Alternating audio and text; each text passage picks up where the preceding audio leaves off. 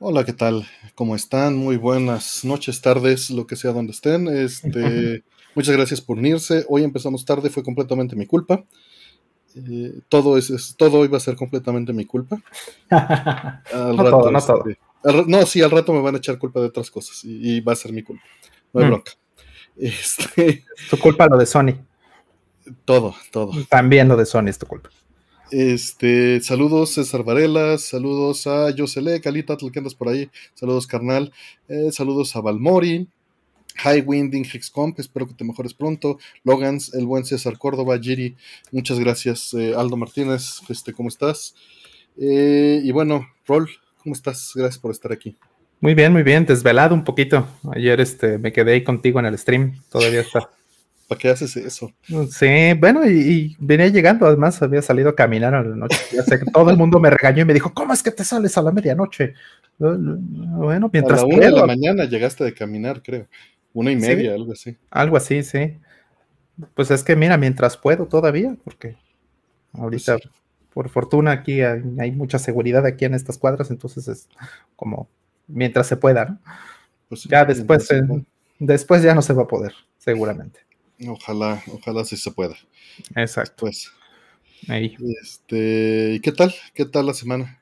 Pues bien, bien, este, algunas buenas noticias, otras malas, peleándome mucho con los, eh, con el PlayStation, ¿no? Entonces siguiendo con la eh, saga interminable esta de hacer que funcione el PlayStation. Yo creo que ya es una cuestión forzosa de cambiarle capacitores, ¿no? Que compré este, unos, unos CDRs que, tú me recomendaste. Sí, de hecho sí funcionan. Que yo utilicé, ajá que de hecho sí funcionaron, pero se salta mucho, etcétera, etcétera, para lo que, los que no, no, no estén al tanto de lo que estoy haciendo. Este Artemio me pidió que hiciera una pruebita para MD Fourier en PlayStation 1. Y este, y pues sí, sí funciona y todo, el, el boteo del PlayStation sí jala, todo bien, pero eh, la prueba se traba porque el PlayStation no alcanza a leer bien y de manera continua los CDRs, ¿no? Los CDs quemados. Este PlayStation lee perfectamente los CDs originales, todo muy bien, pero pues es un problema que también ha ido cambiando con los años, ¿no? Las marcas, los tipos de quemadoras, la, la, la, la, la. Y a lo mejor hasta los capacitores, que es lo que estoy dudando ahorita, los capacitores. Sí, también va, va, a tener que ser que te, yo te dé uno de los míos, ¿no? Y a ver, por, con mi quemador, con etcétera. Sí, ya, ya tendremos el tiempo de probar, a ver qué, qué, qué ¿no? Tiempo, tiempo. Sí, pero bueno, o sea, la prueba ya está, está funcionando, es una cuestión de, probar a ver eh, los casos y todo eso, porque pues no sé, a lo mejor ya, ya le querría soltar, no sé. Así como está. No sé. ya, ya la banda está, bueno, ha preguntado varias veces, pero este, por cortesía sé que no preguntan seguido. Ya, ya, ya. Sí, a lo mejor, pues no sé, digo, ya, ya probamos que sí prende, pues, ¿no? Y que es la parte que, que me toca. Ahora el problema son los PlayStations claro, la, otra no se puede de buffer, ¿verdad? Porque no alcanza. Tendrías que estar eh, agarrando segmentos y streameando y está hecho un desmadre. Sí, y es que el hardware no te deja hacer eso, porque al final, o sea, e, e, sería. directo de los sectores del disco. Exactamente. Entonces, habría que hacer una biblioteca tal vez nueva, donde tengas un buffer circular, donde empieces a hacer este, lectura del XA por sectores, y, o bueno, por bloques tal vez, ¿no? Porque en este caso lo verías como file system. Y, de ahí decodificarlo a, a, lo que pide el hardware y mandárselo, ¿no? Tal vez, no sé, habría, que, habría que hacer eso, pero pues, ¿con qué documentación, brother? Para que si no se pueden hacer las pruebas en un Play 2. Claro que se pueden hacer, pero eso sería probar un Play 2, no un Play 1. Exactamente. Lo que queremos es probar Play 1. Lo que queremos buscar es un Play 1, porque además es lo que está en Mister. En Mister tenemos un, este, ya un core de, PlayStation y pues la idea de estas pruebas es que el core de Mister pueda tener feedback y comparación contra el hardware de verdad. Y entonces puedan mejorar el, el core de Mister. Así es. Esa es justo la idea.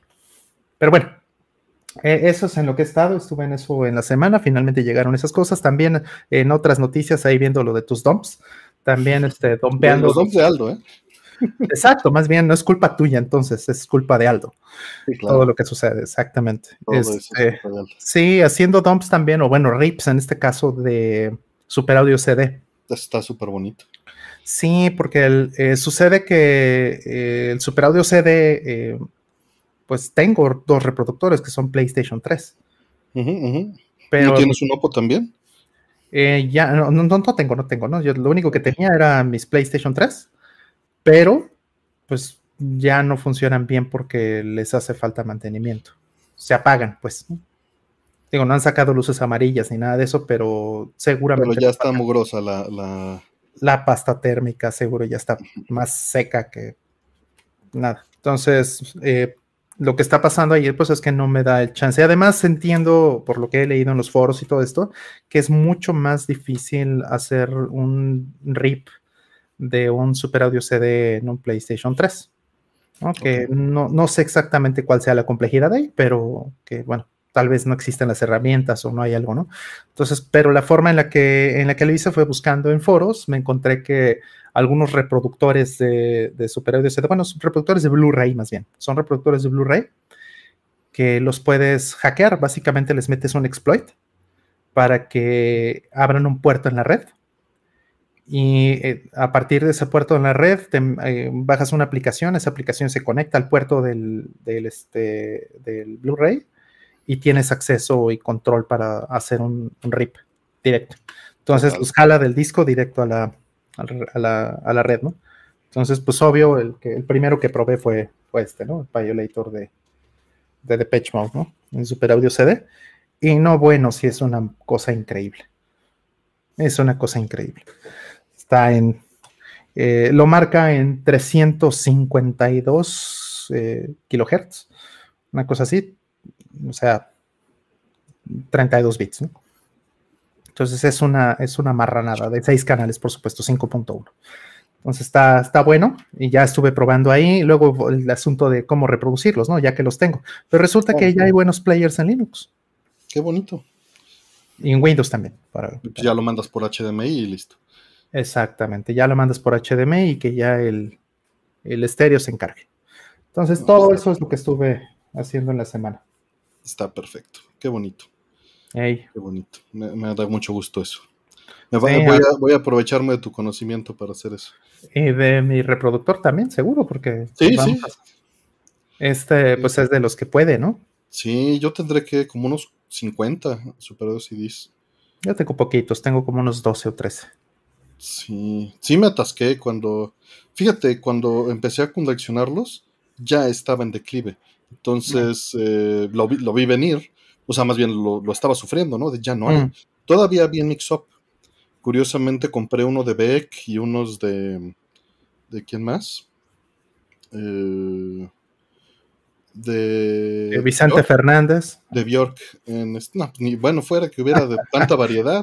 La variedad es, bastante limitada. O sea, muchas veces eh, era escoger lo que se escuchara interesante, no necesariamente que fuera yo fan de la música de, de, Beck, ¿no? O sea, no me molesta, pero era a ver qué tal, ¿no? A ver, este...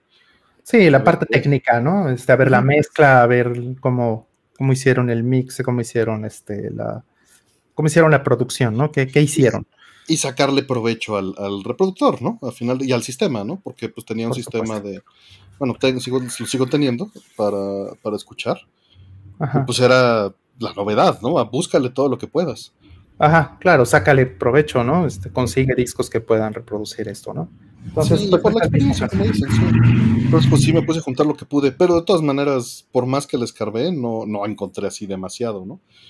Tengo algunos, obviamente, de clásica, tengo, este, pues varios, están interesantes. Están interesantes, ahí lo vemos. Bueno, Va a pues estar bueno eso. Eso ocupó mi semana. Entonces, ¿la tuya qué tal? ¿Cómo fueron los, aparte de los tomps? No, no, no me da la vida, no me da el tiempo. Tengo ya encima la fecha límite para entregar eh, la suite 240p para Dreamcast, mm. eh, para que salga en la versión física.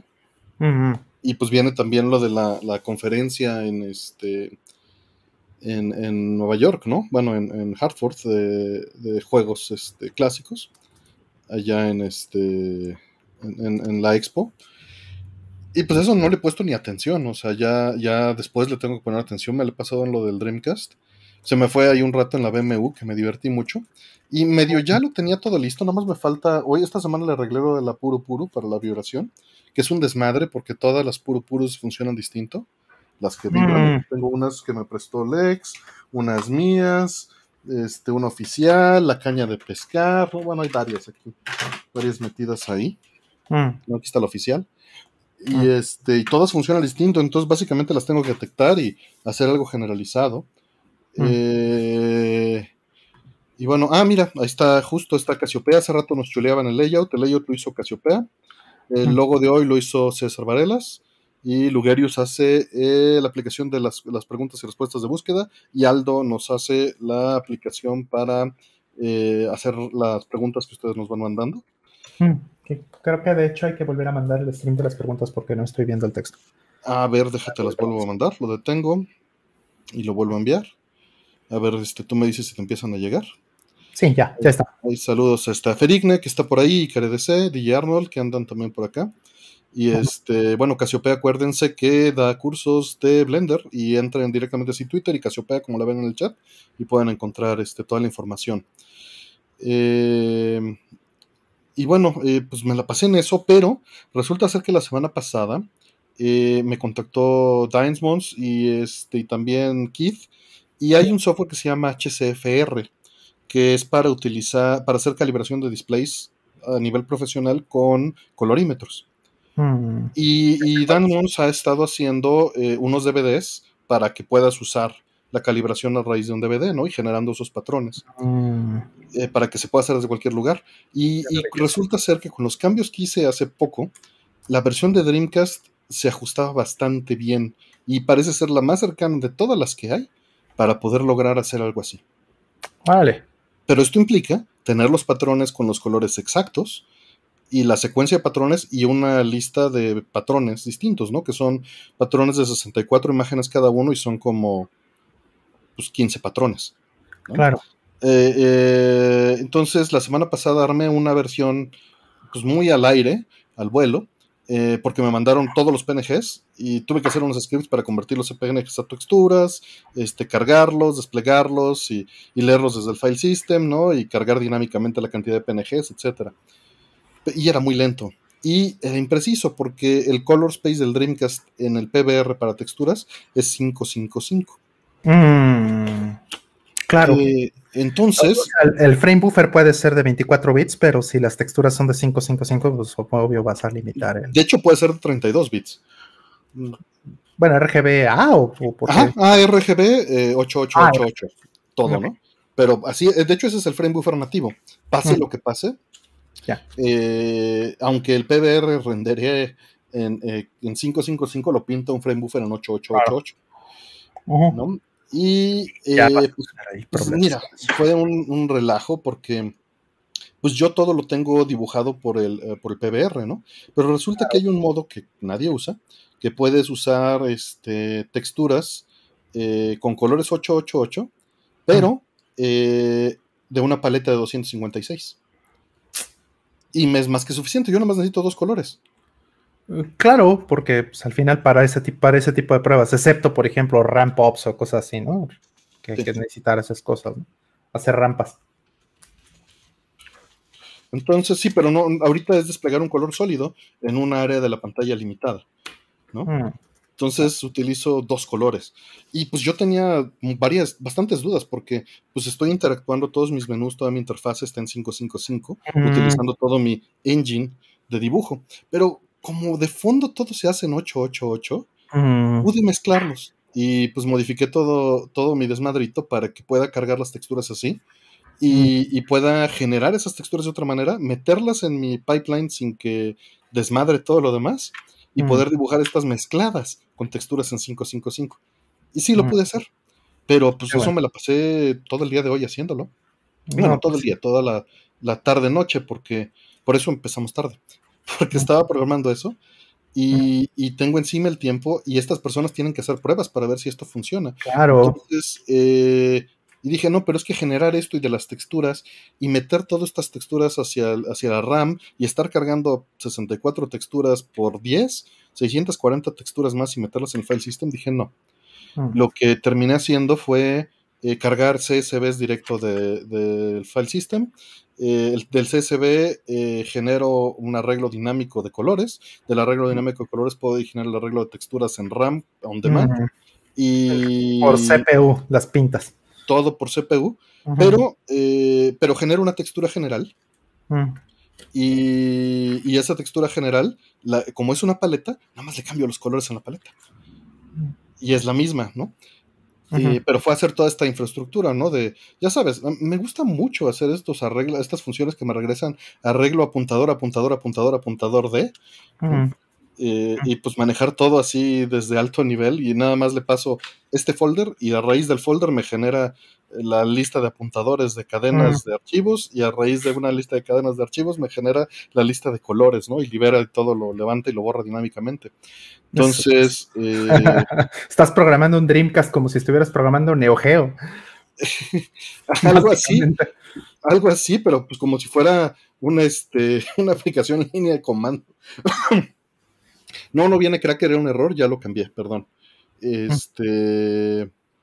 Entonces, pues eh, me puse haciendo eso. Por fortuna tengo mucha experiencia haciendo eso, entonces no hubo bugs, o, no ha habido, y todo funcionó más o menos a la primera, pero construir todo este castillo de cosas, pues sí, me tomó un rato. Y lo acabo de probar y jala rapidísimo y jala muy bien. Y nada más tuve que pues mandárselos, ¿no? Para que desde hoy en la noche empiecen a hacer pruebas, para que tengan dos días para hacer pruebas y yo ya pues si se necesita cambiar algo, que lo cambie. Pero, pero fue eso y pues para generar estos patrones de calibración. Anda Lex por ahí. Saludos Lex. Este, la otra, vamos, voy a abrir, eh, voy a abrir las preguntas en lo que seguimos platicando para que no se nos haga mm, eh, más el tiempo. Nada más dejen, lo preparo. Ya está. Y para que entre un lotecito de preguntas en lo que sigo contándoles. Mm. Y eh, bueno, si está Alex, pues que entre si quiere. Eh, Karen no, está. tenemos, que ver a Alex, este, necesito hablar con él porque a ver que nos echa la mano con unas cosillas. Sí, hay varias cosas que, hay que ver con él. Me prestó estas pistolas de, de este de Dreamcast y todavía eso, eso es el último detalle que me falta programar, pero le di prioridad a esto que depende de otra gente, ¿no? Para, para este brincar. Mm. Y pues eh, pues bueno, ya quedó. ¿No? Y lo genera dinámicamente y ocupo nada en, memoria. Entonces eso está increíble. Sí, pero sí, me peleé muchísimo para mezclar los sistemas de color adentro del PBR. Y por tonterías, porque no entendía bien unas cosas, ¿no? Y en cómo generar texturas con paletas, etcétera. Entonces sí fue un, relajito. Ya están las preguntas. Y ayer, eh, ¿cómo se llama? Pues estuvo, estuvo divertido porque eh, pues hicimos dumps de, cartuchos de. Ah, pues miren, ahora que están aquí, hicimos dumps de estos cartuchos de, de Aldo. Están aquí en su bolsita. De Famicom. Entonces, si quieren ver, hay un stream donde se hacen los dumps de estos cartuchos de Famicom. Y, se, y ven todas las penurias que uno pasa para, para dompear cartuchos japoneses, porque no están bien documentados. Y pues el mapper eh, que tienen pues es, es, un chip con cuidado, ¿eh? Ahorita los aviento aquí. Ahí están, mira, los aviento. Se me acaba de ir la luz. ¿En serio? Ah, sí, ya vi. Bueno, si nos vamos, este, pues lo sentimos. Ojalá, ojalá sea algo muy temporal. Ajá, ojalá sea algo muy rápido de resolver. Eh, fue una odisea el Draculín, sí, el, el Drácula Kun. Y porque estamos saliendo a través de rol. Entonces, este, si se va, ya saben qué fue. Eh, y bueno, no fueron de Family, fueron de Famicom. Bueno, o sea, de Family Computer, pero no del Family como le decimos Family nosotros. El asunto es que, eh, pues varios de estos, los mappers estaban mal en la documentación que hay en línea. Y pues hubo que averiguar cuáles son los mappers. Y al final, el último, eh, la verdad es que me daba pereza eh, investigar, bueno, no investigar, me daba pereza levantar un ambiente para poder compilar, bueno, ensamblar los, este, los dumpers, ¿no? Los, los este, plugins para que Copines pudiera, pudiera ver los mappers. Que pues estos plugins son programas en ensamblador de 6502 del NES eh, para poder pues, leerlo, escribir los registros, básicamente, porque no se lee nada y luego dompear directamente todo. Y sí, el que anda llorando. Sí. Sí, yo creo que nos vamos a ir. Sí, déjame ver, dame, déjame asomarme, dame un minuto para, para, ver si esto es general o si nada más soy yo o ver si esto, si esto tiene futuro. Dame un segundito, tú sigue. Dale, dale. Mientras les sigo platicando, ojalá no nos vayamos. Pero si nos vamos, ya saben qué fue. Eh, saludos Dante Contreras, DJ Arnold, gracias por andar por ahí y por andar ayer, igual Ferigne. Eh, y pues lo que, lo que se tuvo que hacer fue cambiar el, ensamblador del plugin, porque resulta ser que el BRC4 de Konami eh, cambió de formato eh, y hay cuatro o cinco variantes del BRC4 y cada una es distinta. Y se necesita un plugin distinto para cada una de ellas. Antes se le podía mandar un parámetro al plugin, hoy en día no. Y hoy en día, no sé por qué, en las distribuciones solo se, se, entrega el que puede dompear eh, BRC4 2B y 4A.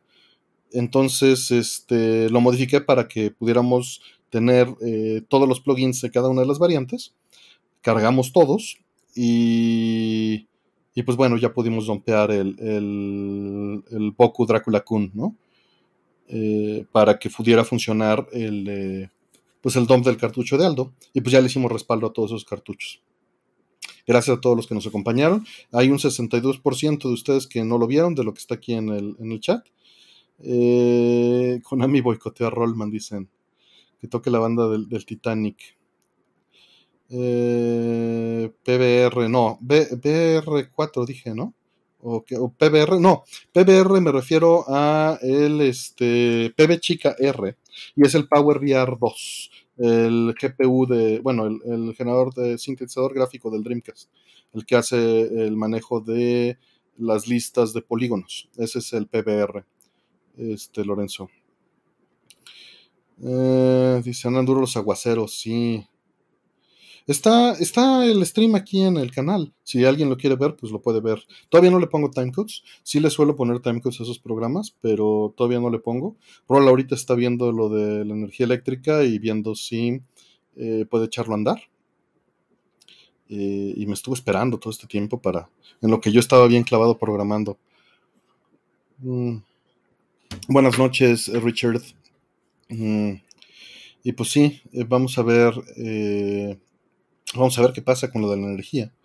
Eh, ya tenemos varias preguntas. Ya, ya se le mandó mensaje a Alex, pero no creo que esté. Además es difícil que venga, porque los sábados tiene trabajo. Entonces es, difícil. es difícil que suceda. Y bueno, pues le estaba platicando. Estaba haciendo eso en el, en el Dreamcast. Estaba haciendo eh, lo de los dumps. Se me fue eh, bastante tiempo en, las dos cosas. Y, lo del Dreamcast va a ser interesante porque un colorímetro es un aparato que se utiliza para medir con un fotosensores la intensidad y color de la luz que le llega. Creo que tengo, debo tener uno por aquí, ahorita se los muestro. Eh, tengo uno muy viejito, pero el colorímetro va pegado a la pared. Eh, Aldo dice, si no entro yo un rato. La bronca no es esa, Aldo. La bronca es que estamos saliendo a través de la máquina de rol. Entonces, si no hay este, internet y máquina en casa de rol, no hay salida. Tendría que salir yo directo desde aquí solo. No es la intención. Eh, pero dependemos la salida. Eh, justo, el asunto es que se hunde el en vivo.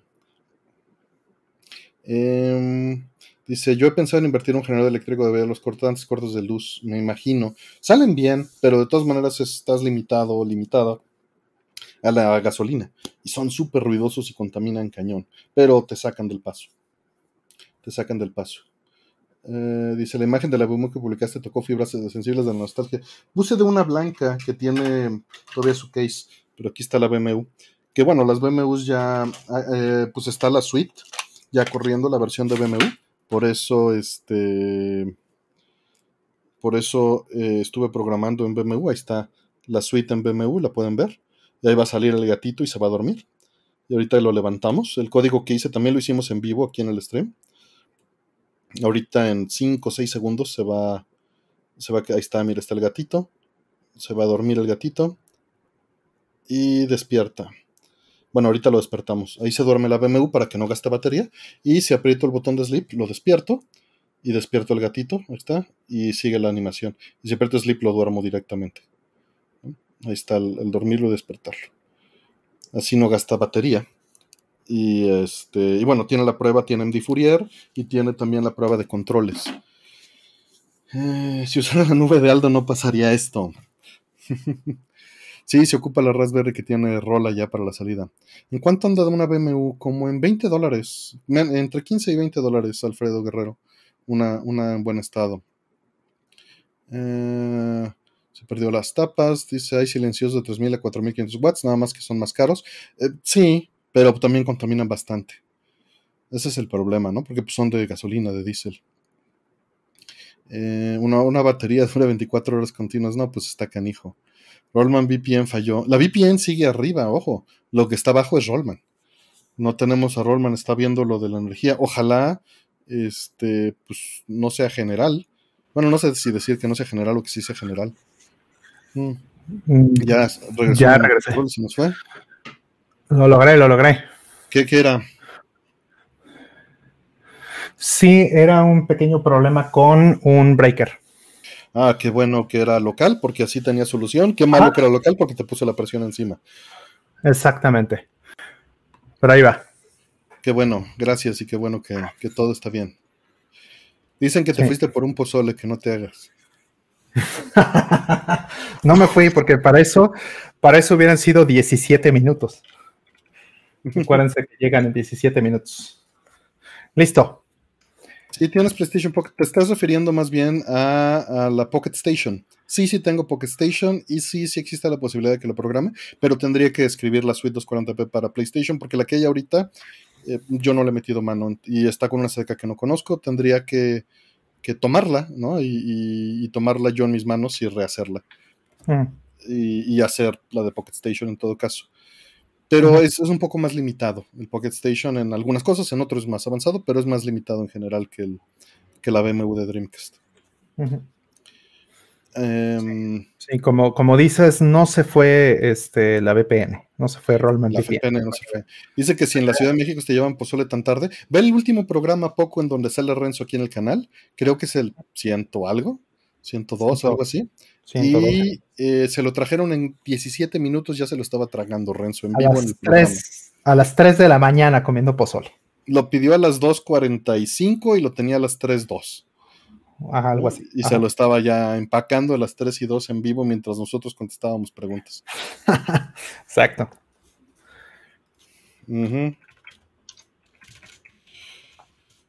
Entonces, eh, pues bueno, vamos por algo más, este rol que se nos ha ido. Eh, ya no vi la pregunta, ¿cuál era? No, no hemos hecho pregunta. Eh, ah, ya, ya. ya, no, no, adelante. Y pues bueno, vamos a, la primera pregunta, a ver qué sale. Eh, dice, ¿se puede ripear la música de los juegos de Switch? Y si es así, ¿cómo? Me interesa la música de Smash, que por separado es difícil de obtener. Mira, seguramente se puede, pero tendrías que meterte y entender cómo es el formato del sistema y meterte al file system del juego y ver en qué formato están los archivos, que mm. seguro es algo similar a un OG, un MP3, y, luego, pues no es ripearlos, es copiarlos y tenerlos en tu lista de reproducción. Claro. Eh, si es que están tan visibles, y si no, pues tendrías que investigar cómo están codificados adentro. Si te vas a esa parte de ripear técnicamente. Si tienes sound test, pues los grabas del sound test. No sé si tienes sound test. Sí, sí tiene Soundtest, es justo lo que iba a decir. Sí tiene Soundtest. Eh, y bueno, pues eh, del, el de 3DS, pues vas a sacar analógico forzosamente. Eh, por ejemplo. ¿no? Pues es grabar cada uno, agarras, abres tu editor de, este, de audio, conectas a tu capturadora, le das record, le das save y eso es lo que se puede hacer. Ahora, eso es todo lo que hay de físico y, o, de cualquier otro formato, lo único que hay de Smash Ultimate es esto, que es un disco doble. Este creo que ya lo puse en Score este. Y este trae como 70 rolas. Pero Smash Ultimate en total son como mil, 1100 canciones. Entonces es una cosa espeluznante. Yo creo que jamás va a existir un soundtrack. Yo creo que es, prácticamente imposible por la cantidad de licencias, la cantidad de músicos, la cantidad de todas esas cosas. Eh, que, o sea, todo lo que tendría que suceder para que, para que eso existiera, eh, creo que no va a pasar. Va a ser eh, o es prácticamente imposible que haya un, soundtrack de Smash. Entonces, pues solo te queda esa opción que mencionaste. Mm, por ahí dicen que hay y son un madral de pistas de audio, por ahí dicen. Y pues sí, sería buscar eso en particular. Buscar en qué formato están y cómo se hace. Y, si preguntan relacionados si hay forma de respaldar los juegos de Switch. Según entiendo, sí. No lo, yo no he experimentado nada con eso todavía, la verdad. Pero tienes que hackear el Switch y tienes que, que va a copiarlos desde un custom firmware, supongo. Es, muy curioso, pero preguntan por qué, cómo es que él tenía esto a la mano. De hecho, este disco es muy curioso porque este disco lo tuve perdido, digamos, no perdido, perdido, sino más bien traspapelado. No sabía dónde estaba entre mis. Era la base del monitor. Ajá, no sabía dónde estaba y así estuvo durante tal vez unos seis meses, ocho meses, porque justamente lo que yo quería era sacar una versión de, del tema de Mario Brothers de Underground. ¿no? Eh, ese lo quería, ¿no? Y, hay dos versiones, eh, de hecho, en el, en el soundtrack, bueno, más bien en, el soundtrack en el juego, pero aquí nada más viene una, ¿no? Y quería sacarlo, estaba con eso, y entonces me puse a buscar el disco, me puse a buscar el disco del altar y lo encontré el martes, creo, fue o el miércoles. Entonces es completa casualidad y de hecho ha pasado muchas veces en este programa que es completa y absoluta coincidencia que lo encontré, lo puse aquí al lado porque lo ripé, ¿no? Le saqué todas las canciones, por eso sé que, porque tiene como 70. Y mira, ahora me están preguntando de esto, justo. Entonces, ¿cómo, ¿cómo Pasan esas cosas. A veces me preguntan y yo justo lo acabo de, poner a la mano. Y, y Lupin ya no, ya no está, entonces ya no le podemos echar la culpa. Ya no fue su culpa. A menos de que lo haya escondido antes. Ándale, que Lupin me lo haya puesto. Me lo escondió. Exactamente. Listo. Así es. Este, pues vamos por la siguiente. Dice, me siento mal. Mi ex me cortó por, por no ser una persona que usa traje y que no tiene como prioridad un auto. A mi forma, me va bien con mi depa y con lo que estudié. Me hizo sentir insuficiente. Mira, honestamente, y, y de manera gacha, eh, qué bueno, qué bueno porque no era una persona con la que tuvieras compatibilidad. Y mejor que sea en este momento eh, a, que, a que hubiera sido después. Eh, son detalles en los que uno se da cuenta de las prioridades de las otras personas y si no coinciden con las tuyas, pues es mejor pues, parar eso, ¿no? Porque evidentemente pues tú tienes tus prioridades, tienes eh, las cosas que te hacen sentir bien. Y, si las que esa otra persona tiene y son distintas, eh, solo va a causar problemas en el futuro. Eh, la verdad es que creo que esos filtros este, pues también te dejan una lección de qué cosas no darte o fijarte, ¿no? Quizá, porque pues simplemente eh, te sirve como una eh, experiencia previa de saber eh, cuáles son las prioridades de la otra persona y te vas a fijar más de en eso de ahora en adelante para saber pues si la otra persona tiene esas prioridades que no coinciden con las tuyas y mira que no estoy, a pesar de que yo tengo un sesgo en esto, no estoy tratando de juzgar a la otra persona. Correcto. pero pues siendo lo más neutral posible, con base en ello puedes pues, separar ¿no? directamente las cosas y tener una, eh, pues una, eh, un filtro eh, que te permita no caer en esta situación en el futuro. Pero pues lo siento mucho, no tienes por qué sentirte insuficiente. tú sabes lo que ofreces, tú sabes lo que eres, tú eres, sabes lo que vales como persona y, y simplemente cambia eso por incompatible. ¿no? y, y de la misma manera esa persona es incompatible contigo, porque tuvo unas prioridades que le fueron más importantes que, lo que le ofrecías, ¿no? ¿Qué opinas, Rol? A ver, mientras voy viendo el chat. Pues, pues mira, es un tema que para mí es, es un tema sensible, de hecho, para mí, porque pues me ha sucedido n número de veces en la vida, ¿no? Y no es que tenga que ver con los videojuegos o que tenga que ver con la imagen o que tenga que ver con una cosa o con otra, realmente no tiene nada que ver con ninguna cosa de esas. es, como bien lo es un asunto de prioridades, es un asunto de, compatibilidad. Aquí en, el chat varios mencionan, consíguete una mejor persona, una mejor novia, una mejor, mejor, mejor, ¿no? Pero pues esa palabra mejor no existe, Es la persona adecuada y por adecuado se refiere a, la persona que va a, entender o que va incluso a tolerar, eh, eso es importante eh, las cosas que no le gustan porque pues, sopesa las cosas que sí le gustan de ti. Eso es muy importante, porque lo mismo te va a pasar a ti, ¿no? Nadie es perfecto y nadie te va a gustar al 100% y, y qué malo sería que, este, o, puedes sospechar mucho de una relación donde digas que te gusta todo de una persona, ¿no? Realmente no, es, una persona que, eh, que va a tener sus prioridades, tú también, y pues eh, es muy difícil realmente, sobre todo en, la vida adulta, ¿no? Sobre todo también si vas a vivir con esa persona. Dos personas, dos adultos bajo el mismo techo es algo que es extremadamente difícil, no importa la relación, no importa si es familia, si son amigos, si son este, socios de negocios, si son lo que sea, es muy difícil tener a dos adultos en, un solo techo si no hay una meta o, un proyecto afín. Es mucho, muy difícil. ¿no? Romy se puede mientras no se vean, ¿no? Y, si, no, si no tienen este, cosas afines. Pero, pero más allá de eso es, mucho, muy difícil. Entonces, esa es la parte en la que realmente te tienes que fijar. En, que, esas cosas estén así, ¿no? Y, sobre todo también, y, bueno, un aprendizaje mencionaba Artemio, ¿no? Que vas a fijarte más en esto. es muy importante poner claro todas aquellas cosas que, que no estás dispuesto a negociar. ¿no? Hay cosas que no estás dispuesto a negociar. Por ejemplo, yo una cosa que no estoy dispuesto a negociar es si la otra persona fuma, ¿no? Y pues me pueden reclamar y me pueden juzgar y me pueden decir que qué payaso y me pueden decir lo que quieran, pero ya lo he intentado y no puedo. Y yo mismo fumé alguna vez en mi vida hace muchos años, ¿no? Un tiempo. Entonces, eh, pero ya no es algo que soporte, no lo soporto, no lo tolero. Entonces, eh, eso es algo que es no negociable.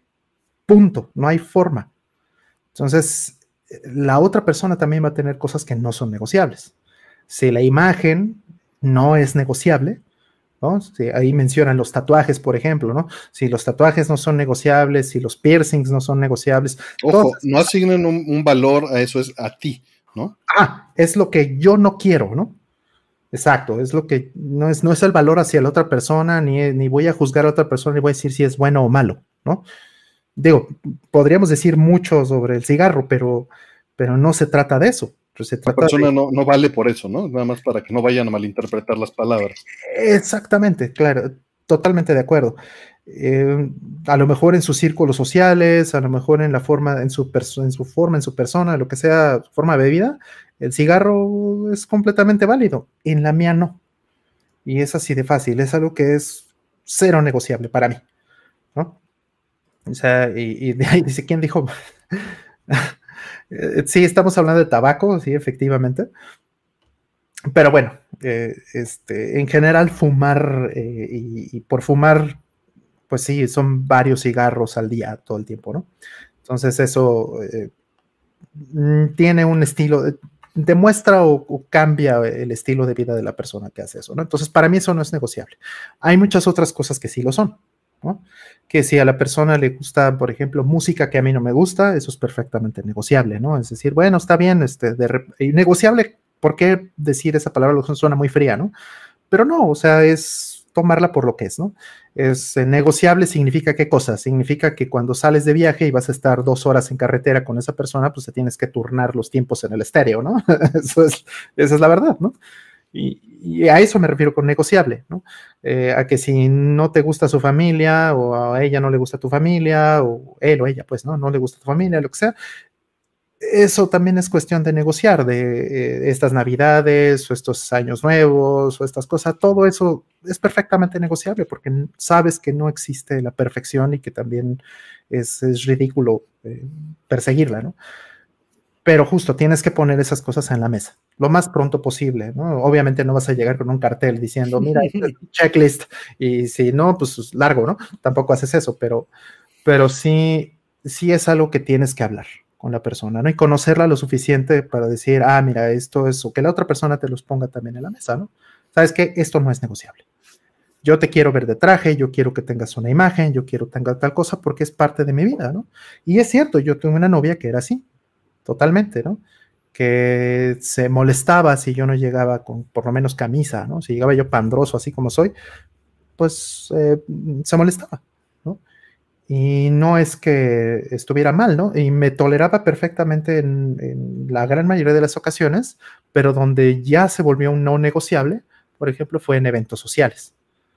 O sea, que yo llegara de playera, así como al, este, a la boda o la reunión o lo que sea, ¿no? No tiene que ser algo importante, ¿no? Simplemente una reunión social, ¿no? Al, este, a la comida, al desayuno de alguien, eso ya no le gustaba, ¿no? Y me decía, no, es que ponte una camisa, ¿no? Y entonces ya es una cuestión de si yo lo quiero hacer o no. ¿Me puedo poner una camisa porque pues eso la va a hacer feliz? ¿Y no te importa?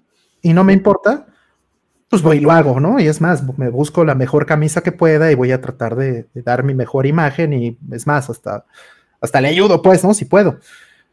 Pero si ya es una cuestión de exigencia, ya es una cuestión donde me dice, este, ¿sabes qué? Es que ni me veas si, si traes playera. O sea, ya entonces ya empieza a ser un problema, ¿sabes? Que no es que me haya pasado, eso sí no me ha pasado nunca, pero, pero es muy importante poner en la mesa qué cosas son negociables y qué cosas no. Y hacerlo pronto, ¿no? Porque y eso no lo aprendes a la primera. Exactamente. A veces que las cosas te molestan, te das cuenta de las cosas que no quieres. ¿no? A veces las mismas personas no te lo saben expresar, ¿no? Por ejemplo, también tuve una novia que odiaba que yo dijera groserías. Y pues bueno, eso es negociable también, ¿no? Pero eh, no hay ningún problema. Enfrente de ella no digo groserías y listo. Pero llega un punto en donde, pues, si, las quiero, si las quiero decir porque esa es la manera en la que me quiero expresar por una razón, o sea, tengo una razón legítima para hacerlo, pues también me tiene que entender, ¿no? está bien, ok, esta otra, esta cosa que querías decir, a fuerza tenías que decir una grosería porque eras lo que sentías y es la manera en la que lo quieres expresar, está bueno, hazlo, ¿no? Pero si ya es de no, no, no, no, no, es a ultranza, no puedes poner, no puedes decir, o sea, no, tienes que decir tonto, bobalicón, ¿no? Porque no puedes decir pendejo, entonces eso no está bien, ¿no? ¿no? Porque ya entonces ya, ya toca puntos donde yo ya no lo considero negociable, ¿no? Entonces, eh, es una cuestión de estira y afloja, si tú quieres. Pero... Y de aprendizaje y autoconocimiento que no vas a saber antes de estar en una relación en donde pasen las cosas que te molestan, desgraciadamente. Y, no necesariamente una relación este, de pareja, puede ser una relación de amigos y las notas, ¿no? También. Eh, también, también, y, también. Y ya de ahí puedes poner esos límites y irlos moviendo dependiendo de tu aprendizaje, porque algunos de los límites que pones pueden ser exagerados también, ¿no? Puedes decir, si no tiene Dodonpachi en PCB, nada, ¿no? Ajá. Y pues, pues, bueno, ¿no? Exactamente, entonces, o sea, hay, hay, hay cosas que son más importantes que eso, ¿no? Entonces, eh, pues bueno, o sea, es ponerle prioridades a las cosas y expresarlo correctamente, expresarlo francamente, ¿no? Abiertamente. Al final está perfecto que la persona sepa quién eres, lo que eres, lo que te gusta, lo que, la forma en la que haces las cosas, la forma en la que quieres vivir y viceversa, ¿no? También está bien eso. Creo que es, es, justo lo que quieres de una relación, ¿no? Entonces, pues si te das cuenta que, que no va por ahí, dices, híjole, ¿sabes qué? Pues sí te quiero mucho, pero, pero mientes. ¿Sabes qué? Pues sí te quiero mucho, pero, pero fumas, ¿no? Pero no te gusta Is. Ándale, pero no te gusta Is. Y me ha pasado, chicas que, que, me dicen, no, es que no me gusta que estés en cosas de videojuegos. ¿no? o sea, es mi vida, ¿no? O sea, está bien, no voy a obligarte a que juegues videojuegos conmigo. No lo voy a hacer. Pero ya que me digas que yo no puedo jugar videojuegos, entonces sí sabes que, pues, que te va muy bien. Muchas gracias. La pasamos increíble. Eres una persona importante para mí. Sigamos siendo amigos si quieres, si se puede. Pero pues esto no va a llegar lejos. Porque yo no voy a dejar de ser la persona que soy. ¿no? Y listo. En fin, no sé, eso creo que es súper importante. Dice Casiopeya recomienda antes de cualquier relación estar tranquilo y disfrutar estar solo o sola para poder disfrutar y no necesitar una relación. Efectivamente. No, una relación no necesariamente tiene que definir tu estatus como persona, de la misma manera que todo lo demás. Claro, y, también es importante que no te dejes llevar por el turbo enamoramiento, ¿no? O sea, te puede gustar muchísimo una persona, puedes sentir algo muy fuerte por esa persona, pero pues sí tienes que darte el tiempo de conocerla para saber si, si no va por ahí, ¿no? Sí, es este, es, un punto bien importante porque acuérdense que eh, el, enamoramiento es un estado químico temporal, ¿no? Por supuesto, hay otras definiciones que dicen que el amor va pasando distintas etapas, todo lo que tú quieras, pero es peligroso ese lapso en donde estás eh, enamorado con las, endorfinas y todo al máximo, ¿no? Y, y, pues está bien, es una parte muy bonita de, de una relación, pero hay que entender que es temporal y tienes que ver a dónde evoluciona eso eh, eh, eh, como siguiente paso y cómo funciona después de que eso cambie de los dos lados, ¿no? Hmm, claro. Ahora, ya nada más para cerrar, también otra cosa que es muy, cierta, ¿no? y esto es un punto muy, muy bueno que alguna vez me, me hicieron ver, lejos de si es negociable o no es negociable, si es criticable o si es que no es criticable, lo que sea, también es importante escuchar la retroalimentación, el feedback de la otra persona, ¿no? O sea, porque una persona que te quiere legítimamente quiere que seas mejor, ¿no? Escuchar sus razones, ¿no? A ver, no me gusta que fumes porque aparte de que huele feo, eh, pues es algo que, va en contra de tu salud, ¿no? Entonces, o sea, eh, es, es una es una forma honesta de decirle a la gente por qué no te gusta, ¿no? Y me gustaría que te cuidaras mejor en este sentido, ¿no? es razonable. Y si la otra persona lo puede tomar y decir, está bien, voy a fumar menos o voy a tratar de dejar el cigarro, voy a mejorar mi persona, ¿no? Porque pues si hay un beneficio claro en, hacerlo, ¿no? Entonces, si la persona te está diciendo que mejores tu imagen, eso no necesariamente es malo. Donde se vuelve un problema es cuando ya es una cuestión no negociable que, que ya te molesta a ti. Realmente eso, eso es. Claro. Claro, claro. Pues bueno, vámonos a la siguiente y gracias a todos. Ya no tomes Coca-Cola, te quiero mucho, dicen. Eh, sí, sí, la Coca-Cola, sí, sí, ya, ya ese fue, ha sido, ha sido un tema de conversación en, relaciones, definitivamente. Sí, el problema es cuando son imposiciones, efectivamente, o cuando no estás dispuesto a, ceder eso, ¿no? Y puede ser que, sea algo legítimamente correcto lo que te está pidiendo, pero si tú no quieres o no puedes dar esa parte, pues... Exactamente. Ajá, sí. Es, simplemente una colisión de intereses, ¿no? Claro, pues sí, o sea, me gustaría vivir en las lomas de Chapultepec, vivir en una casa gigantesca, ¿no? No, no tienes un trabajo, o sea, se vale, ¿me entiendes? Es un interés de cada quien. En fin. Sí, sí. No tienes la PCB de Gradius 2. Exacto, exacto. No, no, no acabas R-Type en una ficha. O sea, ¿qué es eso? No, no, no, no, este. No sacas la estatua con Gael. ¿Quién eres? Sí. vamos por la siguiente. Dice: eh, Jugué IS 9 digital cuando salió y quería conseguir el físico cuando pudiera, pero ya está muy caro. ¿Creen que NIS saque la versión de Play 5? Ojalá. O sea, es un signo el que hayan sacado la versión del 8 o que la van a sacar. Yo creo que está eh, supeditada a que le vaya bien a la versión del 8, pero no dudo que lo saquen, porque también es una fuente de ingreso para ellos. Tener el catálogo allá afuera y pues es algo que ya tienen casi listo eh, y, pues es solo darle su tiempo. A mí me encantaría que si reeditan IS 9 en digital, no tienes garantía de ello. Ese es el, único problema.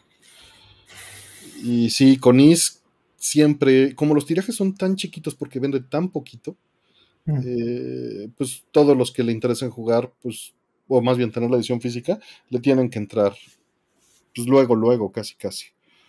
Porque es un mercado muy chiquito y es una producción muy pequeña. Y luego le apuestan mal, ¿no? O sea, o hacen de más y ahí los ves eh, malbaratándoles en 20 dólares. Exacto. O, o, este, o ves que de pronto ya están en eBay en 400 dólares, ¿no? Y, normalmente es lo primero, o sea, siempre sobran, pero sobran, que te gusta? Un 10% de lo que se iba a vender. O sea, sobran poquititas, no es como que siempre le sobran muchísimas. Mm. Y las tienen que, que las rematan, ¿no? Amazon México aquí estuvo rematando IS 9 hace como ocho meses, porque tenía stock y pues lo tenían que, vender. ¿no? Y no es que hayan tenido muchas, se remataron en un día y se acabó, ¿no? Eh, dicen que si vale la pena comprar IS 9 en Switch, dice Ferigna. Pues si lo vas a jugar portátil, por supuesto. Si no lo vas a jugar portátil, mejor vete a Play 4. Sería mi, mi este, opinión. Eh, no está mal, pero eh, pues sí sufre en su performance, ¿no? O sea, está, está un poco abajo de lo que haría. Eh, por lo menos en esta versión de Switch, ¿no? Ya Efectivamente. Veremos, ya veremos si después sale otro Switch y le hacen un upgrade o lo que sea, pero en este momento en la vida, y también hay que entender que eso eh, viene en cartucho, ¿no? Sí, sí, sí, y, no corre mal, nuevamente. ¿no?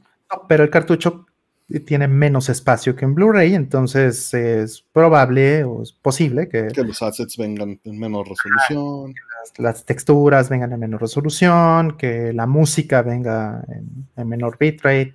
Eh, es posible todo eso, entonces eso considerar.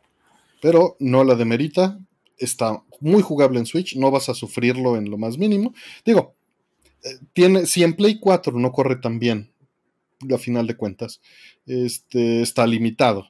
No es que sea un juego de alto performance, ¿no? Claro, no es un juego de, que necesite Solid State y que sea en 4K porque las texturas, bla, bla, ¿no? No, no, no es Crisis, pues, ¿no? Es, un juego que las, poquitas carencias que pudiera tener en el Switch, pues si lo vas a jugar eh, portátil, no te importan. Efectivamente. Que ese es el punto. Yo creo que eh, si lo vas a jugar portátil, oh sí, no quieres este, arriesgarte, y entiendo esa otra posibilidad. Dices, yo creo que ya no lo van a editar en Play 5, yo creo que ya no van a editar en Play 4, no voy a pagar lo que vale en Play 4, pero lo quiero físico, pues ve por Play, por, por Switch. O sea, nada más si, si eso es lo que buscas, ¿no? Y este, pues ahí va entrando alguien que lo va a jugar en Switch. ¿Cómo estás? Aldo, estás fuera de línea. A ver, déjame ver. Ahorita, ahorita lo mete este Rol. Mientras este, voy saludando a los que han entrado. Está Gouki 1, está también eh, Sianakin, Antonio Luciano, que, estoy viendo por aquí nuevos. Este, Omarly, bueno, Omarly estaba desde hace rato. Igual Maskman, Seth Ochley eh, también estaba desde hace rato. Eh, Shadow Co. también reconoció el logo. Eh, y también anda por acá. César Peña, Iracheca, también estaba Icari DC, muchas gracias por andar acá. Ahorita seguimos, este, saludos, piedad, eh, muy buenas, muy buenas noches, gracias por estar aquí. mira, está Pepe Salot, muchas gracias Pepe, este, y saludos. Si no saben quién es Pepe, es hora de que vayan eh, averiguándolo. Pepe es un gran, gran artista y tiene ha hecho, hizo el arte de la, de la suite, ¿no? Para Dreamcast. Aquí les dejo su Twitter y ahí vienen las ligas de su imprint, donde tiene sus trabajos expuestos. También hace eh, pues, muchos trabajos de comisiones, pósters. Está padrísimo su trabajo. Denle una, una revisada. Hizo a Donna para, nos prestó a Donna para la suite, hizo un cartel también, una mm. ilustración hermosa para que la suite estuviera Donna y me permitió usarla ahí. Eh, Efren, saludos también por ahí. Mm. Eh, Qatar System Síntoma también anda por ahí. Muchas gracias. Eh, Goki dice que tiene cerrada. Eh, dice que llegó la hora de pochear. Saludos. Saludos, buena gente. Es lo que aprendí, fíjate, estaba escuchando con atención este lo que decían de esta última pregunta. Creo que fue la última pregunta, esto de la relación y eso, ¿no? Mm. Este, o las relaciones. no, estábamos hablando de Is. entonces ya me voy. otra, vez. Me, estás escuchando con como media hora de lag, chavo. Oh, pues sí que te escucho. no, muchas gracias públicamente por este, por el esfuerzo de tres horas de estar ahí sacándole los datos a mis cartuchos de Es, es la necesidad, es, así programo y así trabajo y por eso no avanzo. Se nota, se nota, no lo no avanzo, pero la, la necesidad porque hubo un momento que eran como las, no sé, lo estuve escuchando, no lo terminé, me faltaban como 10 minutos, 15 minutos, este, pero hubo una parte donde dos horas 18 entrado, dijiste, ya nos vamos, no sé qué, no se pudo, a menos que, y dije, y ahí la, excusa donde va a usar el espectador para seguir su mami, ¿sabes? Y el gran favor que me hiciste, pues. Pero así como que, a menos que quieran ver el ensamblador, quién sabe qué chingadas, y dije, y ya se quedó este cabrón. Sí, sí, midiendo, midiendo, proporciones, sin afán de ofender, este, eh, así, así le hace Steve Jobs. Así, termina toda la... Checa la reacción que acaba de hacer ya va para aquí esta reacción de Artemio Urbina, por favor. Y dice, me voy. One more thing. Te acaban de decir clon de Steve Jobs en tu programa. ah, sí, qué bonito. One more thing. Aplicadísima. No, fue a. No, bueno. El de las preguntas ah, es que no mames. Conociéndolo más bien fue a traer la biografía de este güey para decirme, mira, eso no es cierto. Nada más, ¿sabes qué? Solo la tengo digital. Y honrándolo, honrándolo, haciéndole un tributo. No merecía otra cosa. No, estuvo bueno, ¿eh? estuvo bueno. pero ya eh, dijiste, dijiste, a ver, vamos a ver qué tal si tres horas más, ¿no? ¿O cuántas horas más fueron? No, una, hora, más, una hora más. Una hora. Una hora más. Y fue así como que, wow, qué clavado. Y me inspiró a otras cosas, ¿eh? estuve buscando otras cosas hoy que igual se quedan pendientes para una conversación este, para otro tiempo, pero sí, interesante. Sobre todo ahora que tengo tiempo libre, ¿no? Así como que, a ver, ¿en qué lo ocupo? Pues voy a aprender cierta cosa a partir de esto que, que hiciste, ¿no? Que me llamó mucho la atención, sobre todo la parte de los mapas y la parte que no está centralizada la información. Eso creo que hay un hueco que llenar. Este, y pues nada, igual, igual me lo he hecho, pero pues ya poco a poco. Sí, pero sí quedó. Nada más lo que me daba pena es que estaba esperando a que alguien me mandara una, una liga y no, no encontrábamos por dónde. Y, ahí no había un avance y eso es lo que me estresó más. No, no es la culpa de Mario, que, que estaba haciendo, los estaba esforzando por hacerme llegar la liga, ¿no? Pero, me él salvó uno, ¿no? Y, se aprende a no hacer mejor. ¿Qué pasó? Él salvó Lolo 2, ¿no? ¿O fue otra persona? Este, no, no te entendí bien. Lolo, Lolo 2. ¿Mm?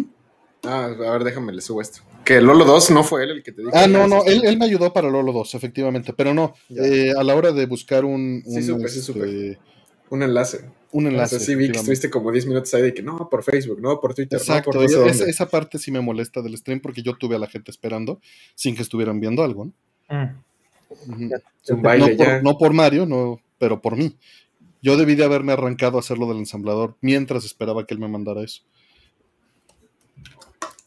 No importa, la gente va a olvidar ese momento y se va a quedar con la memoria de que, ah, este verga ahí editando en vivo a las 3 de la mañana unos mames que no entiendo, pero qué entretenido.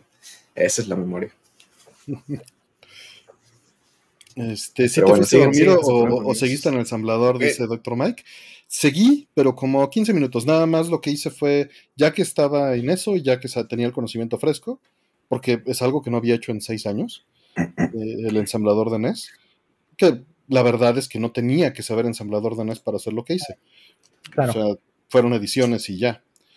Eh, pues eh, eh, ensamblé las versiones del plugin para todos los cartuchos de Konami, para tenerlas todas listas y las respaldé, se las envié a todos ahí en el chat y, las dejé ahí en mis respaldos locales para que si, si Roll quiere dompear su Gradius 2, pues ya lo podamos dompear. Este, la, parte que yo, que yo vi, tú te, haces, te haces así como que, ah, no mames, es porque otra gente lo ha hecho. Sí, existe eso, pues, eso nadie lo niega.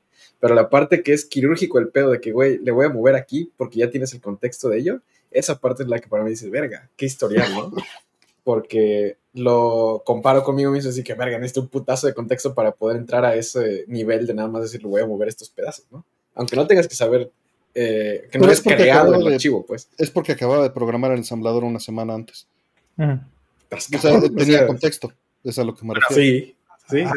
Ahora, imagínate que hay proyectos comerciales, muchos proyectos comerciales en la historia de los videojuegos, donde pues el programador le tienen, eh, o sea, tiene que aprender todas estas cosas en una semana o en dos semanas. Todas esas cosas porque tiene que hacer un port de un juego en un mes, dos meses, tres meses. Sin que le importe. Ajá, además, yo creo que eso hace una diferencia enorme. Claro, exacto, sin que me importe. Es mi trabajo, me están pagando por esto, tengo bocas que alimentar y pues es lo que es, ¿no? que seguro que sí están hechos los emuladores de, NES y de otras cosas de la Virtual Console y estas cosas. ¿Cómo crees que aprendí yo React? O sea, a base de, ese, esa necesidad de que, ay, güey, sí, sí, sin interés, pues. No, pues no mames, a mí es una... Bueno, ya, me voy a guardar mis comentarios acerca de ese lenguaje. Pero pues, fue a partir de eso, no de una necesidad más que de un gusto. Estuvo entretenido, eso sí, porque es muy diferente como la forma en que... Y muchas veces hacemos eso. O sea, hoy tuve que usar QMake de Qt sin querer, pero lo necesitaba, ¿no? O el otro día tuve que hacer este, unas cosas en Rust, y no me interesa, pero es una piedrita que tienes en el camino para sacar todo lo demás que tienes que hacer, ¿no? Yo, uso QMake para, yo la DataPath. Mm. Para el software que trae de ejemplo, o bueno, el software que trae para, para captura y visualización. Eh, la tarjeta de captura DataPath eh, usa Qt y necesita compilarse con QMake. Entonces, pues hubo que meterle mano porque este, pues es bien hecho para otros sistemas operativos, no para... Tienes que modificar para que el QMake lo pueda hacer, y buscar cómo funciona, y, sí, lo mismo. Yo empecé a... Yo empecé a aprender de, budismo para entender la parte de Ghost in the Shell, ¿no? Ah, sí, claro. No, es cierto, es cierto. Este güey sí, yo no. O sea, Rolando, pues yo no. Yo sé. Esto es muy normal. En las traducciones de Police Notes tuvimos que hacer eso muchas veces. O sea, buscar, eh, sabíamos que la frase venía del budismo, eh, teníamos que buscar cómo se traduce normalmente en Occidente esa frase y en qué contexto se usa, si se iba a entender, si no, cómo traducirla y cómo dejar entender que fuera una referencia a eso. ¿no? Exacto, cabrón.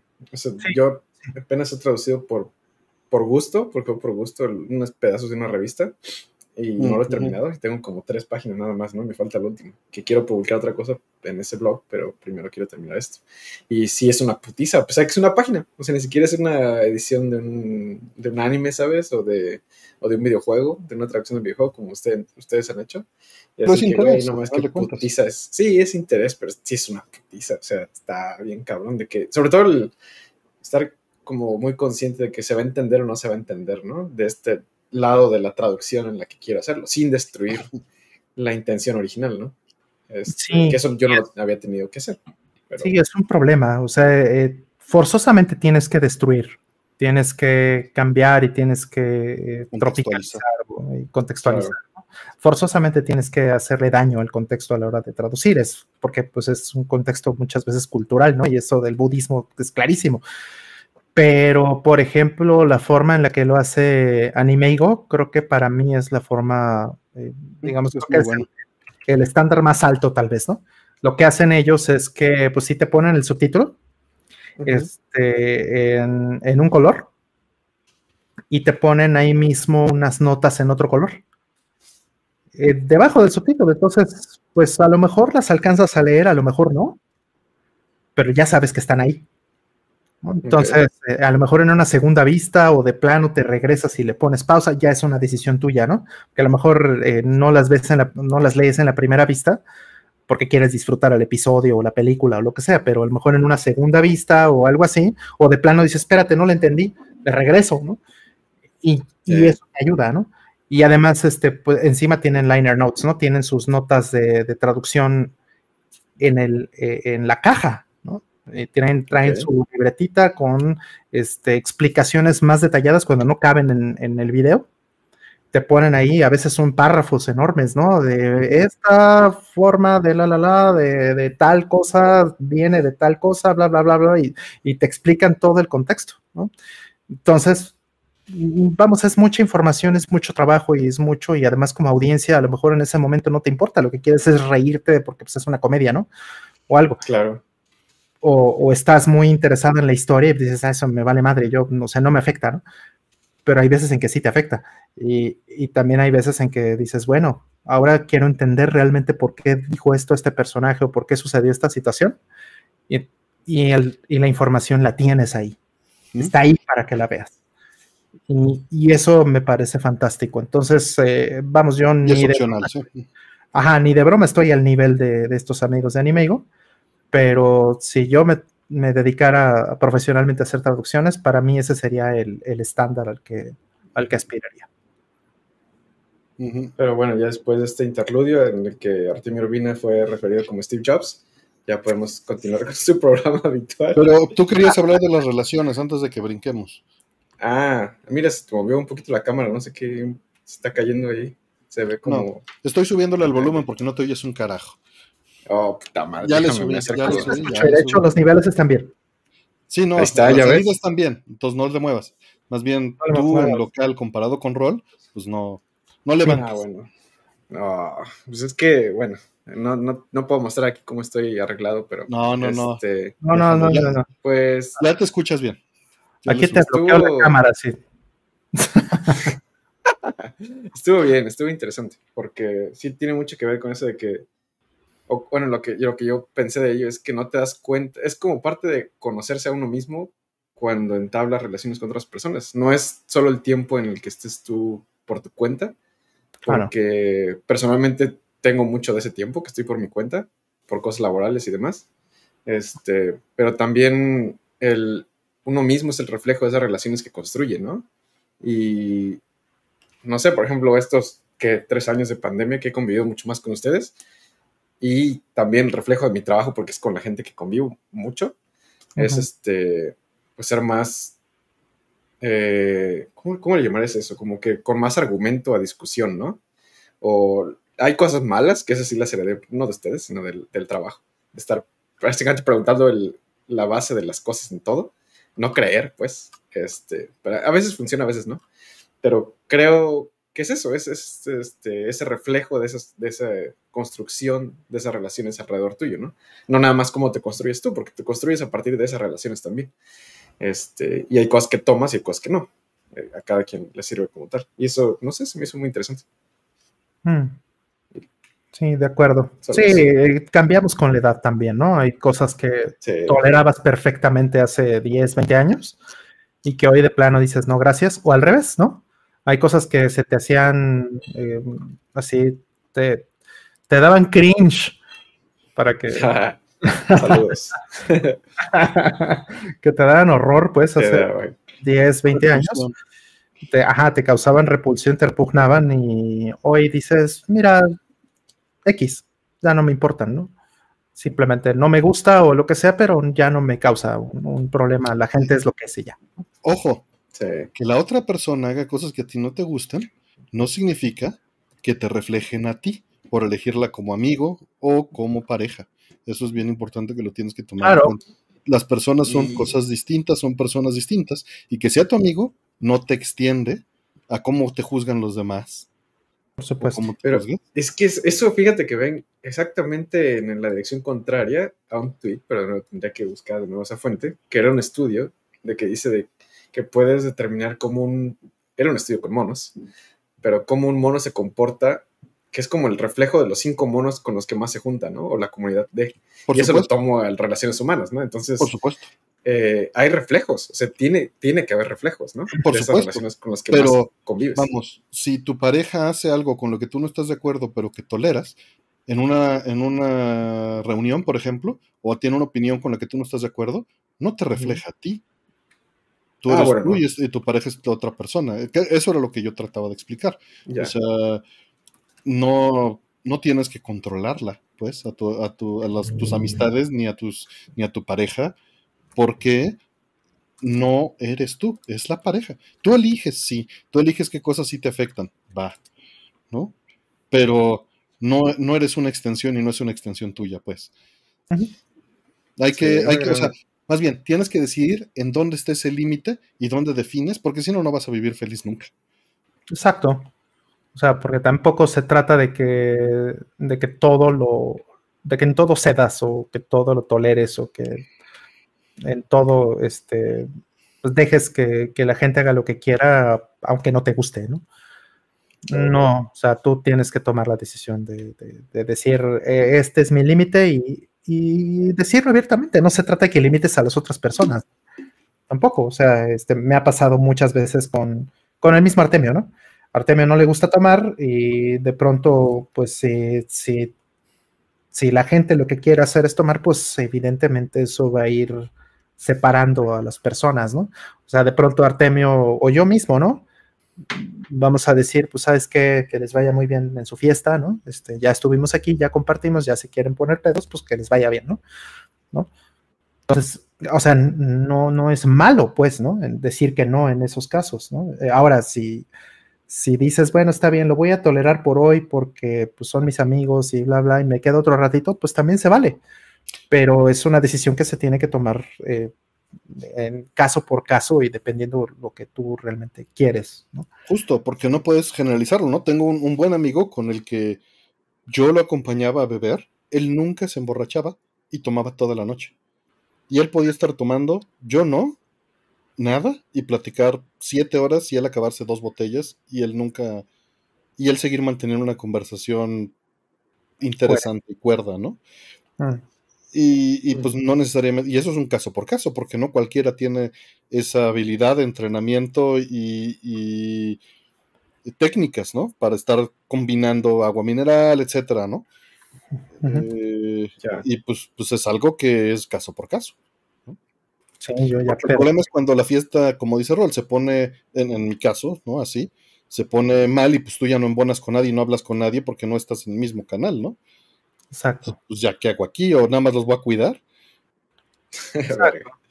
Entonces, pues, eh, ajá, y no es que seas intolerante, ni mucho menos, simplemente es yo ya no quepo aquí. Entonces, cuídense mucho, nos queremos mucho, mañana platicamos, ¿no? Cuando se la estén curando, igual desayunamos juntos, no sé, ¿no? Ándale.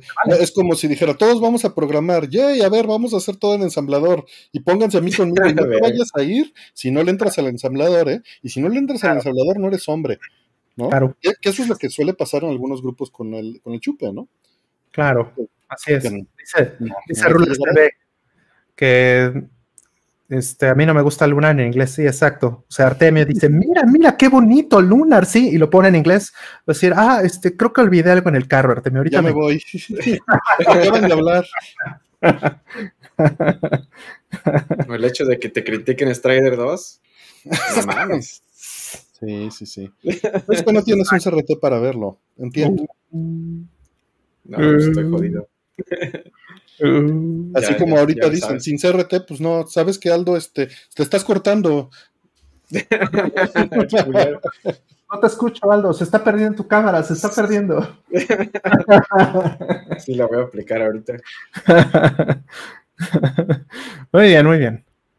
Exacto, las, las, las condiciones es mejor evitar las amistades que condicionan es mejor evitarlas. Y, y, saben, a veces no, ellos, esas amistades no lo saben, no lo hacen por mala voluntad, lo hacen por imitación cultural. Ajá. O incluso hasta porque te quieren incluir legítimamente. Quieren efectivamente, efectivamente. Son formas de incluir. Ajá. Ajá, o sea, quiero que tomes conmigo porque quiero que quiero incluirte en mis costumbres, en mis hábitos. Quiero que bailes conmigo, quiero que hagas karaoke conmigo, ¿no? En mi estilo de vida, ¿no? O sea, no, no, no quiere decir que, sea malo, ¿no? No, no, no tiene que ser mala intención, ¿no? Este, es, una forma de inclusión que, desgraciadamente, en un aspecto particular, termina siendo exclusión, ¿no? Pero eso, pues, hay que explicarlo, hay que entenderlo y, ya, ¿no? Dicen que me tome una y ya. No, me, borracho, no sé tomar. Eh, puedes tomar estas este, sin alcohol. Pues sí, podría. Pero ¿Qué? chiste tiene, no? Mejor me tomo un agua mineral o... No, no, yo podría perfectamente tomar cerveza sin alcohol, por ejemplo, porque a mí me gusta la cerveza. No es que forzosamente... No, no tengo idea si sepa igual la sin alcohol a la con hay alcohol. hay unas que saben prácticamente igual, no distingues. O sea, si tomas cerveza sin alcohol, pero no café descafeinado. Café descafeinado, espérate, no, ese sí sabe diferente. No, puta madre. Bueno, a ver, este... Ahí sí, ahí sí. Nos, fuimos el tema muy cabrón, ¿no? sí, sí, pero bueno, regresando a la pregunta que está en el timecode y que la gente le dio clic, dice, este, ¿comprarías IS 9 en Switch, Aldo? ¿Sí o no? Es, es motivo de truene, ¿eh? en Play 5. PlayStation, va a salir en Play 5, lo firmo. Firma que no vale nada, esa firma. Listo. Va a salir. Dice pijamadas y todos dompeando. LAN parties de ensamblador. Yo sí le entro, dice. Pues la otra vez, ¿no? Que así como que, a ver, vamos a echarnos un Fire Shark entre todos. bueno, Artemio, órale, pues vamos a órale. Y estábamos en chinga sudando, güey. Hay que pasar Alien Soldier, dicen. Eso ya pasó hace como, ¿cuántos años tiene eso? Como cinco años, ¿no? Sí. Las crudas después de los 30 están fatales. Dicen, ¿qué tiene que ver Is con que Artemio tome alcohol? Nada, regresa a la media hora y vas a ver la línea de pensamiento. bueno, tiene, que ver con que si no te gusta Is o si no tomas, o bueno, más bien si tomas, es motivo de truene para Artemio. ¿eh? Eso, tiene que, eso tiene que ver. O si tomas café descafeinado en mi caso. A mí me. No es cierto en ninguno de los dos casos, pero. Igual si no, si no, tienes todos los cis en físico. Dale. Así de, oh. Sí, sí, bueno, no sé, en fin. Sí, edición japonesa y americana. Ah, claro. ¿Para qué quieres la americana? ¿Mm? Para tenerlos todos. Porque están más bonitas que las japonesas. No mames. Me voy. A ver, déjame apago. Hago mi berrinche como Artemio hace rato. Qué buena onda. Bueno. Eh, qué bien. Tengo todos los is en digital, ya podemos ser amigos, dice. Bueno, si es en GOG, que no tienen DRM, bueno. En digital, como me lo enseñó mi amigo. Ah, pero no le hagan caso a gente que los limite. Hay matices, hay matices, hay matices. Listo. Vámonos a la siguiente. Dice eh, Paco 12. Ayer terminé Xenoblade X. ¿Opiniones final, Rollman? este, creo que ninguno de ustedes dos lo jugó, ¿verdad? Es Chronicles X. Mira, es un juego interesante. Mm, es experimental. No es para nada la misma línea que llevaba este, Takahashi con, con Xenoblade Chronicles 1 ni con lo anterior realmente. Es, bastante distinto en, la línea. Eso puede ser muy bueno o puede ser muy malo, ¿no? Es eh, para ti como consumidor, ¿no? Es muy bueno en general porque, pues, si se da la... Si se, si se da la libertad de experimentar, pues en, este, en el futuro, pues puede tomar las cosas que sí funcionaron, las cosas que, que, este, que le gustaron, las puede eh, evolucionar en otra cosa, ¿no? Que fue lo que pasó con Xenoblade Chronicles 2. Hay cosas del sistema de pelea de, X que sí se fueron al, 2. Y eso está muy bien, eso está muy padre. Pero va a haber quien te diga, creo que de hecho Gabriela Márquez, este, que está por aquí, em, eh, se resistía un poco a, a Xenoblade Chronicles X, si no me falla la memoria, ahorita que me diga aquí en el chat. Pero eh, pero al final creo que el, juego, además tienes que jugarlo por muchas horas, porque el juego va cambiando con el tiempo. O sea, tiene mecas. Y de repente a la gente dice, oh, quiero jugar porque trae mecas y está padrísimo, no sé qué, pues sí, pero te lo sueltan como hasta 30 horas después. Ajá. Entonces, hay mucha gente que al principio a lo mejor no le gusta Xenoblade Chronicles X, pero después de un tiempo le van a ir agarrando sabor y van a ir conociendo las cosas, ¿no? ¿Qué está pasando con, muchos juegos de Takahashi? Con Xenoblade Chronicles 2 también. Llevas 60 horas y a las 60 horas más o menos de juego te sale un tutorial de, de cosas de batalla que no te habían soltado. Imagínate. Entonces, pues son juegos muy, muy largos, muy, muy, muy épicos, podrías decir. Entonces es muy difícil juzgarlos este, por poquitas horas. Por lo mismo, eh, pues más bien eh, juzgarlo a partir únicamente del, final, pues también es, muy difícil, ¿no? El, final es bastante controversial, de, hecho, de Xenoblade Chronicles X, ¿no? Ya tocando la, la pregunta, ¿no? Es bastante controversial y a mí personalmente sí me gustó mucho, pero em, mm, yo creo que justificaría que, continúe esa línea y salga un Xenoblade Chronicles X2. No, no, no, lo deja así como, como que definitivamente va a haber una, una secuela o algo así, no, no va por ahí, pero sí podría continuar esa línea. A diferencia de, otros juegos de Takahashi, ¿no? Que son bastante más definitivos. Entonces, ¿me gustó? Sí, sí, me gustó. En conclusión. Sí, lo recomendaría. Yo no le he entrado por el precio, dicen. Pues es, un factor porque ha subido mucho de precio. Yo no le he entrado por el tiempo, porque me da ah. miedo el tiempo que implican. Sí, a mí me costó un año acabarlo. Yo, sé que si yo le entro me va a costar dos meses de mi vida continuos sin trabajar. Sí, dice Gabriela Márquez que con que haga un Perfect Works de Xenoblade Chronicles X se conforma. Sí, yo también. O sea, creo que creo que vale la pena el experimento del arte y todo eso. Una cosa que de hecho eh, a mucha gente la alienó, que mucha gente fan de, los juegos de, de Takahashi, es que eh, te pide, el juego te pide, a diferencia de todos los demás juegos, te pide que hagas un avatar. O sea, creas un personaje. Y pues ahora, siendo que está ese avatar, pues toda la historia y todas las cosas que suceden alrededor cambian. Ya no es como una historia lineal y una historia muy clara donde tú manejas un personaje que pues tiene un arco perfectamente bien delimitado y que es un héroe y que hace esto y hace el otro. No, ahora eres más como un link en ese sentido. Entonces, no que eso esté mal, pero pues hay gente a la que no le gusta eso en los RPGs. A mí personalmente sí me gustó que experimentara de esa forma. No, no estaría bien que, que hicieran Xenoblade Chronicles 3 con esa línea, ¿no? Yo pienso que más bien X debería irse por su propia eh, línea completamente diferente. Algún día. Así es. a la que siguen.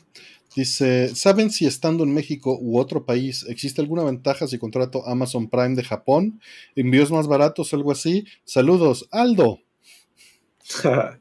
este, no, no hay, no hay envíos más baratos, te cuesta igual. Lo único que, para lo que, o sea, cuando, me salí, se me olvidó cancelarlo por menso, no por otra cosa, y pues ya ahí pagué, ¿no? Y básico que mierda, ya lo pagué y no lo ocupo. Bueno, de repente lo hacía, este, lo he hecho, pero muy pocas veces, no tiene tanto sentido ahora, que es que, por ejemplo, recuerdo que hubo productos que Amazon no mandaba eh, afuera de Japón, o sea, Amazon de allá. Entonces los mandaba a casa de alguien, de un contacto en, Japón, pero le, llegaba por Prime. Pero al final no tiene sentido para mí, porque todo el mundo no me lo van a mandar el día en que sale, ¿no? Porque se lo va a llegar a esta persona este, o robot, y me lo van a mandar eventualmente a mí, ¿no? Este, pero pues no importa que sea el día uno de que sale el producto no, porque, o sea, puede no ser por Prime, puede ser el envío. Y no tiene sentido que, que tenga la cuenta. Para lo único, para, lo que lo si uso. Si mucho y le llegara toda a, esa bodega y te ahorre, sale más barato los envíos, este, por, más bien, sale más barato el Prime que los envíos locales, pues solo así pero pues es un caso extremadamente particular para que te funcione. Para lo único que lo he utilizado, bueno, últimamente, y hasta dije, bueno, ya lo tengo, voy a comprar, bueno, pagar una VPN, Rollman VPN, es este, para, para Video, de allá. Y ya, es lo único para lo que lo he ocupado porque me sirve de práctica. Claro. Claro, eh, fíjate, yo tuve los tres eh, Prime. Hubo un momento en que tuve los tres juntos. Tuve el, mexicano, el americano y el japonés. Los tuve al mismo tiempo. Y pues sí, tenía la oportunidad de comparar perfectamente, ¿no? Entonces, en México en particular, en, Estados Unidos debe ser otro asunto, de esto debe cambiar por completo país por país, pero a mí en México sí me funcionaba muy, muy bien. Y también eran otros tiempos, porque recuerda que Prime también ha ido evolucionando eh, tanto en precio como en, este en beneficios, digamos, ¿no? Que te da, que te da la suscripción esta. Entonces, lo cancelé. Llegó un punto en que lo cancelé porque ya no estaba consumiendo al, al mismo ritmo. Entonces, yo lo que diría es, funciona bien si consumes mucho, depende del país yo creo que es, una cuestión de, que llegues a, ese, eh, a esa línea, ¿no? De, tienes que ir consumiendo cierto nivel hasta que ya eh, pasas la línea y entonces se vuelve muy buen beneficio, porque te ahorras buen dinero. Y, sí puede ser complicado, porque, por ejemplo, pedí una de mis, eh, Astro City Mini, y fueron 45 dólares de envío o algo así. A perder. Ajá. la junté con otras cosas para que el sablazo no fuera tan duro, ¿no? Eh, y que valiera la pena el, envío, pero pues son 900 pesos nada más de envío.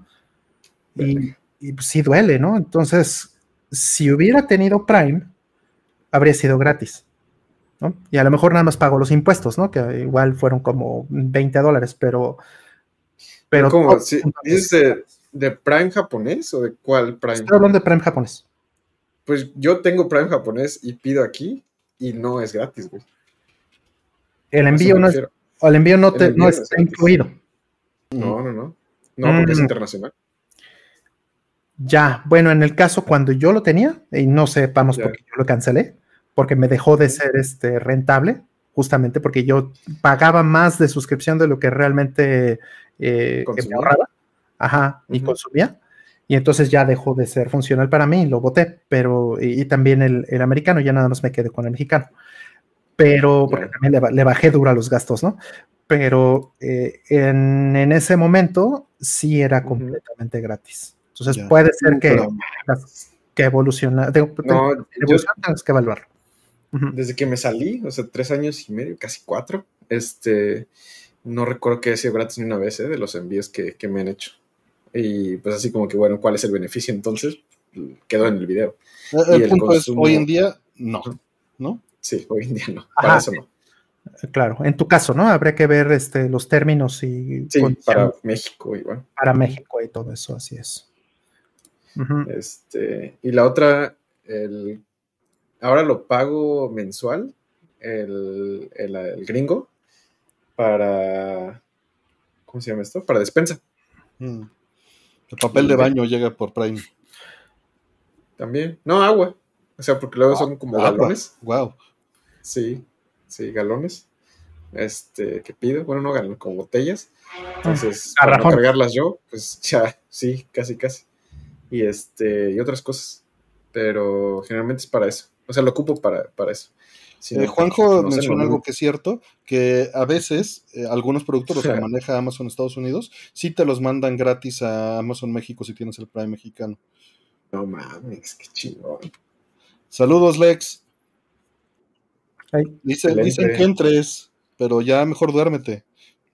No, que no duerme ese señor, de todos modos, ya que le entre. Nada, si quieres entrar, entrale. Eh, vamos con la siguiente y saludos al buen Lex. Eh, vámonos por la, la que sigue. Dice el kernel. ¿Cuál hitcon me recomiendan para remover SMDs o hacer rework en algunas placas? Se está refiriendo a pistola de aire caliente para eh, remover chips de montaje superficial en circuitos integrados, básicamente, o hacer este retrabajo sobre la placa de soldar y volver a soldar. Eh, todos los, elementos de, montaje superficial. Y la verdad es que yo no he encontrado ninguna, no es algo que haga mucho, no he encontrado ninguna que te recomiende. Eh, mi hermano me regaló una eh, de, de, verdad, no para electrónica, sino una de, de, las de alta potencia. Y pues hay que proteger las cosas bien. para hacer trabajo fino, o necesita ser muy bueno, o medir, o saberle exponer, eh, eh, hay unas de la misma marca eh, Kissinger de, las chinas, pero la verdad es que hay experiencias mezcladas, no hay nada que te pueda recomendar que funcione y que haya yo probado, por desgracia. Hmm. Sí, de hecho creo que estaba por aquí en el chat Paul Jurado, Paul Jury. él tiene eh, o tenía, no sé, no sé el estatus que tenga ahorita sobre esas cosas, pero mm, estaciones de rework eh, y pistolas de calor y todas esas cosas. Entonces, eh, si anda por aquí, sería bueno preguntarle bien, si no está, si ya no está, si ya se fue, en alguna otra ocasión que, ande por aquí en el chat, le puedes preguntar y seguramente él va a tener una, mejor recomendación que nosotros, porque él, él, sí sabe mucho más de eso. Sí, no es algo que yo haga, porque pues trabajo en puras PCBs arcade. Entonces, eh, y cuando necesito hacer esto, eh, o pongo una, un blob ¿no? de soldadura eh, alrededor de las cosas y lo desoldo con cautín. O, busco cómo hacerle. A veces sí utilizo la pistola de aire caliente, pero no es algo que haga siempre. Eh, eh, eh, Bro Gamer, ahorita contestamos, está en la cola de preguntas tu pregunta, ¿no? Que no hayamos visto la primera. Gracias por, el apoyo. Ahorita llegamos a ella, pero vamos en, orden cronológico. Perdón. ¿Cuál es su personaje favorito de Darkstalkers y juego favorito de la serie? Ah. Mi personaje de aquel momento favorito era Dimitri por, por este, por Poser porque era el, era el Ryu que usabas cuando no sabías usar a nadie. Eh, ¿Sabes el Shoryuken? Sí, exacto. Pero los personajes, o, Morrigan, ¿no? En todo caso. Morrigan, claro. Morrigan, eh, Morrigan. Pero es que hay personajes animados tan bonito, ¿no? Es, está, es tan hermoso ese juego. los, los tres. Eh, bueno, el, al 2 no le tengo cariño a, Revenge, lo, siento este, como muy atrabancado, o sea, muy. O sea, es, una, es una turbo, ¿no? A final de cuentas, es una reedición turbo de la primera. Ajá. Entonces, este, justo Witzel me encanta. Pero pues lo agregaron después. Felicia es preciosa. Cienco también. Eh, sí, sí, sí, el lobo. ¿Cómo se llama? Se llama. Eh, depende del. Se llama. Ajá. Se llama este. Talven. Tal vez, efectivamente. Eh, todos son hermosos. La verdad es que Sasquatch, mira, por ahí utilizaban a Sasquatch. Este, y, mi favorito es este, el 3. Vampire Savior, ¿no? Se llama. Mm, Vampire Savior. Hay dos Vampire Exacto, hay dos ediciones de Vampire Savior. Donovan, dicen por ahí. Eh, Donovan está chido. Sí, Donovan está padre con Anita. Este, a mí, yo siempre Morrigan, porque Morrigan fue mi main durante todas las versiones de, Darkstalkers. Me fascina Morrigan, el personaje, el diseño del personaje, la intención con la que hicieron ese personaje, todos se las compré. Durísimo. Me fascina Morrigan, soy muy fan. Pero, mm, eh, pues también entré un poquito con, con Dimitri, de repente. Y fuera de esos que son los más obvios, este, me gusta mucho Cienco. Ah. está, muy lindo Cienco. ¿Tú, Aldo? Yo no lo jugué. O sea, bueno, sí lo jugué, pero no, no a nivel. O sea, era de que una ficha. Y bien. Sí, sí. O sea, yo era muy de Marvel. Mm. Marvel contra mm. Capcom, y no salía de eso. Ya, ya de mucho después, ¿no? Eh, este, no sé, ¿sí? Sí, son como dos años. Y las de... Pero había unas antes de esas que al mismo estilo, que era la de X-Men contra Street Fighter y ah, una de X-Men. Pero todas esas vinieron después de Darkstalkers. Claro.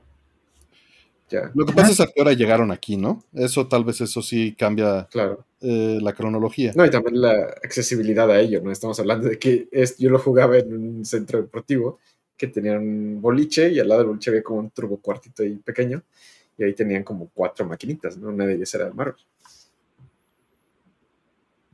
¿Alguna vez pusieron español en la maquinita? En, particular Darkstalkers, por ejemplo, eh, la placa venía en el idioma. De hecho, eh, yo hice el dump que hay por ahí de Darkstalkers en español. Eh, porque no estaba documentado. Y ese Darkstalkers Hispanic muestra siempre las fichas en la intro. Y es algo que me molestaba terriblemente. Yo creía que era algo que se podía apagar, pero no, así bien. Así bien. recordemos que en ese entonces sí teníamos eh, Capcom México. Efectivamente. Entonces, pues, Dice Pseudopunch, no pierdo la oportunidad de recomendar la Capcom Fighting Collection, en donde vienen cinco juegos de Darkstalkers, y acaba de salir hace poquito, y viene Red Earth también, ¿no? Sí, vienen los cinco, claro. sí, es verdad. Y hay física, ¿no? Por ahí en casi todos lados. Hay física, hay física, sí. Sí, no, no es que yo la haya traducido, yo hice el dump para MAME, o sea, la documentación para que se emulara en, en MAME. ¿No? Yo no traduje el juego. Sí, porque la placa, la placa nacional tenía ROM en español y esa no es la misma que se vendía en Japón o en Estados Unidos. Entonces, Artemio tuvo una en sus manos y subió eso a la comunidad para que tuvieran completas todas las versiones con todos los idiomas. Para que se validaran las llaves, básicamente. Porque ya, ya, ya sabían. O sea, casi en todas las versiones del juego vienen todos los idiomas. Nada más viene, las llaves son las que definen eh, cómo butea. Cómo butea, claro. Eh, ese, arcade, ¿no? En particular. Sí, Man, que qué pasó con Capcom México. Pues eh, Capcom México, eh, imagínate qué importante era, ¿no? Que tenían solamente cuatro oficinas en el mundo. Mm. Tenían Japón, Europa, Estados Unidos y México. Punto. Imagínate qué importante era México para, para Capcom. Para Nintendo también y para SNK, ¿no? Que eran las tres oficinas japonesas que teníamos aquí en ese entonces. Era realmente importante este país.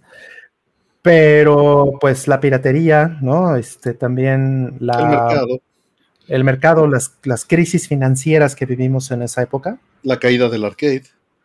La caída del arcade, o sea, todas esas cosas juntas, ¿no? La, la este, el, la ascensión, podríamos decir, ¿no? El, el, crecimiento de las consolas. Rise of the Metatron. Rise of the Metatron, exactamente. Parece que estás escribiendo Japón, fíjate. Capcom México. Ahí está, número de serie y el archivo de, ¿eh? de, estos enderezadores de Capcom México. Necesita un poco más de iluminación. Eso se arregla fácil. A ver. Ay, cabrón. No necesitaba iluminación, necesitaba focus, Aldo. Bueno, eso. bueno, eso dice. Yo no soy youtuber, pues, perdón. Ah, mira. No veo una chingada. Ah, no, espera, dice prototipo, dice. No, pro, pro algo, no sé. Depto. Y luego, no sé, no lo alcanzo a leer. Sí, no, dice eh, Capcom México, folio 338, ah, Departamento de Producción, responsable Maru. Ya, ya, ya lo, ya lo vi. Es que en, el, en, el, en YouTube sí se ve, fíjate, y acá en la otra videollamada. Sí, es para ahorrar ancho de banda. Ah, exactamente. Y aquí está el folio 342, que bueno, son para enderezar EPROMs. Y eran de Capcom México. y ahora están aquí. Y sale Maru ahí en el, en el chat. Sí, ¿qué onda? Sale Maru en el chat y dice, son míos. Sí, devuélvelos. Exacto. Muy bien. Sí, ahí, ahí están comentando en el chat cómo se decía este. Eh, este, John Talvin en, en japonés. En japonés el lobo se llama Galon. Dice, Capcom actualmente sigue poderoso, nada que ver, Pseudo Punch. No es ni la sombra de lo que era. En dinero y en tamaño y en alcance, ¿no? Mm. Sí, no. Pero bueno. Nada que ver. Eh, siguiente entonces. Dice mm, el kernel, Team Minmay presente, también Team Sundere. Sundere, Team Sundere, eso. Team, team de, mientras. Mis macros de mientras. Y dice, eh, Morrigan ganó con un 61%, Felicia con 19%, Dimitri con 12% y 5 con 7%. O sea, fue abrumador. La... Sí. Felicia me gusta mucho, pero de repente es empalagosa, ¿no? Sí, se te hace. Eh, me, gusta muchísimo en Pocket Fighter. Sí, sí, claro. Bueno, no podía pensar en otra que no sea Pocket Fighter casi. exactamente, pero ya en, en Darkstalker, de, en Darkstalkers de repente llega un punto en donde desentona. Mm, se ve demasiado cute. Ajá. se ve demasiado, o sea, se sale ya como de la, de la línea de todos los demás. Ya, ya, ya. Que todos tienen algo cómico, todos tienen algo cute, todos tienen, todos tienen algo, pero pero ella sí se, vuela la barda, siento yo, en algún, en algún punto. Entonces, la prefiero y ahí 100% en, en Pocket Fighter. Ahí sí la, amo con todas mis fuerzas. Y bueno, vamos por la siguiente. Eh, dice el imparcial BG, ¿por qué Rondo of Blood de PSP es malo técnicamente? Eh, pues, mm, yo creo que estás confundiendo algo que dijimos. Eh, bueno, Rondo of Blood de PSP tienes que jugar el 3D para poder desbloquear el original y el, y el de PlayStation. Fuera de eso, pues la emulación también no es la mejor, pero no es tan mala como el de Virtual Console de Wii, que era a lo que quizá estamos confundiendo el término que tal vez mencionamos alguna vez. El asunto con Round of Blood en, Virtual Console de Wii es que está en 480i forzosamente, si lo tienes original. Entonces, si lo descargaste rentado, ¿no? Ajá. Ese es el, asunto. Y bueno, en emulación, pues es emulación, pues X, no creo que sea muy mala. Eh, sufría de ghosting, dicen. Eh, pues puede ser el PSP, pero casi no, ¿eh? O sea, yo creo que más bien, pues es una versión decente. Nada más tienes que jugar la porquería de 3, el remake 3D antes de jugar el, de verdad. Mm. No, hay Cari DC, este, el, ghosting son, este, son las este, sombritas que va dejando Aluka. no, no es cierto. Eh, mm, creo que sí había un tema de ghosting, pero más bien era del PSP con las primeras versiones de la consola. O sea, porque te, te, podía tocar dos diferentes tipos de pantallas. Y una tenía como un poquito más este, notorio el ghosting que la otra. Si no mm. me equivoco, ¿no? Creo que si no me falla la memoria. Ojo, que critiquemos que no sea perfecto no significa que no lo puedan disfrutar. Por ahí Satoshi dice, yo disfruté el Rondo en Wii. Está bien, y que bueno, el juego, el juego no, no deja de ser el juego que es. Mm. Solo visualmente es inferior a lo que podían haber logrado en el mismo Wii. Correcto. Sí, algo que me llama la atención, por ejemplo, es este, o algo en lo que pensé inmediatamente ahorita que dijiste eso, es que el de Saturno, por ejemplo, pues seguramente es mm, menos, sí, seguramente es disfrutable en un CRT. No mucho, ¿eh? pero sí entiendo. O sea, el juego es disfrutable nada más. Si, si ves sus defectos gráficos, pues ya es de chale. Claro, pero es que van a ser mucho más notorios si le pones un upscaler. Sí, pero son bastante notorios en un CRT. ¿eh?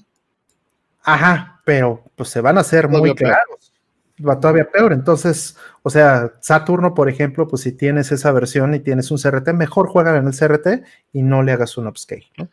Si tienes esa opción, por ejemplo. Sí, Entonces, sí, Ajá. Y el parche que hay por ahí, ¿no? Para mejorar los loadings y para agregarle unas cositas.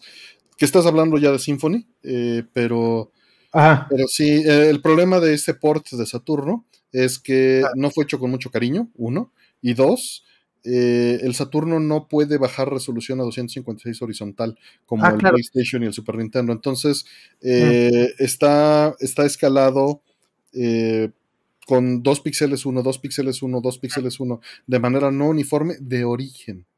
Claro, claro, me, quedé pensando en Drácula X, pero uno era Chino Rondo y este es este. Sí, sí, no, hay, tal vez el Drácula X que acaban de jugar ahí el Lex y el Zeus en, en Brode, en este, de Super Nintendo que dijeron que no está tan feo. simplemente es otro juego. O sea, no, no lo debes comparar. Es, es, tonto, pues ya lo hemos dicho antes, ¿no? Yo creo que lo malo de ese juego es que eh, Konami haya tomado la decisión de usar assets de, de PC Engine. Creo que eso. Assets y historia, niveles y, Creo que eso estuvo mal. Pues es que tiene que, que reciclar a final de cuentas tenían que haber hecho desde cero, y entonces ese mismo juego, pero sin pretender ser una versión de, de Round of Blood, eso habría sido mucho mejor. Pero hay gente que lo disfrutó y que se da que dijo. Mira, se, ve muy bonito. El, asunto es, eh, es. como, como hablar de un cover de una canción, Aldo. Ándale. Mira, ¿sabes? Por, lo estoy diciendo porque quiero llevar el tema a discutir de de Ninja Ryukenden de PC Engine, güey.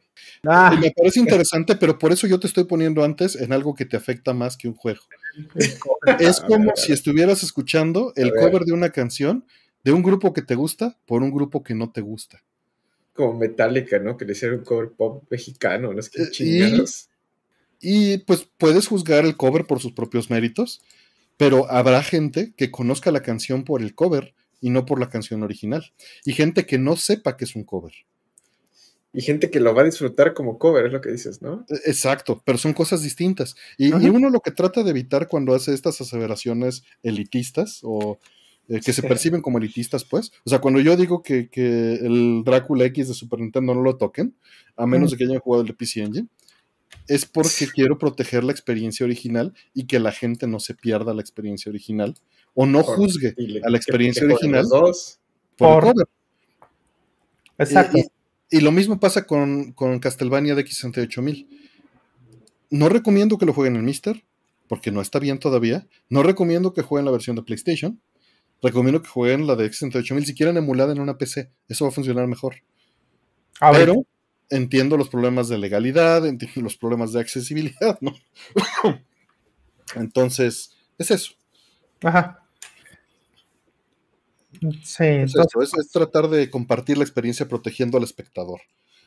Exactamente, exactamente. me parece un buen ejemplo ese del cover, ¿no? Este, me pasó muchas veces con diferentes covers, ¿no? Que este, decían, mira, la rola de, de Vanilla Ice, ¿no? Ice Ice Baby, ¿no? Y decías, güey, pues... Y, hubo quien dijo, este, que creyó que, la versión de, de, Freddie Mercury con, con David Bowie era el cover, ¿no? Ay, mira ese cover de, de Vanilla Ice, ¿no? ¿What? O, o, como juzgar a, a Cowboy Bebop por ver el live action. Ándale. Ándale. O sea, no, date cuenta, Robotech por macros, ¿verdad? Como ya lo platicamos mucho la otra vez. Que yo me aventé, justo esta semana hice eso. Eh, me aventé para estar listos para nuestra cita con César, que yo creo que ya está dormido. Me aventé Macros Plus y me aventé Do You Remember Love. Ah, qué bonito. Lo disfruté mucho. Tenía muchos años de no ver ninguna de las dos. Ya hablaremos de eso cuando, cuando, toquemos el tema con, con, César en el programa. Pero, pero te estás diciendo que solo. O sea, bueno, hay un original, ¿no? Que tú crees que es el correcto por, porque mm. es el primero o es el, ah, es el que vino antes, pues. A veces. Espera, espera, espera. Y yo diría, yo diría, dense, dense todos, si pueden, ¿no? Pero el problema es que el primero que toques te forme la opinión y no disfrutes los demás por eso. ¿Cómo, sabe, cómo puedo saber eso?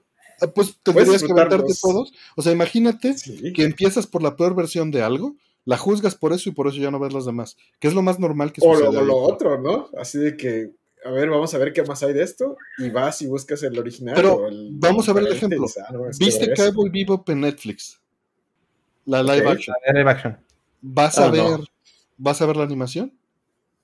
No, no sé, no la vi. O sea, ¿qué me dirías? No sé, por ejemplo, anime, ¿no? O sea, de repente he dejado de ver anime porque me voy al manga. y eso sí lo hago bastante. Sí, pero imagínate que dejas, o sea. No diciendo que el manga, perdón, nada más para terminar el punto, no diciendo que el, que el anime esté malo. por ejemplo, me pasó con Jujutsu Kaisen, que llegué como el capítulo 3 y dije, ah, se ve buena la historia y todo, y me gustaría seguir viendo el anime, pero quiero ver qué Quiero ver el manga primero. El manga, pero, nuevamente, porque somos clavados.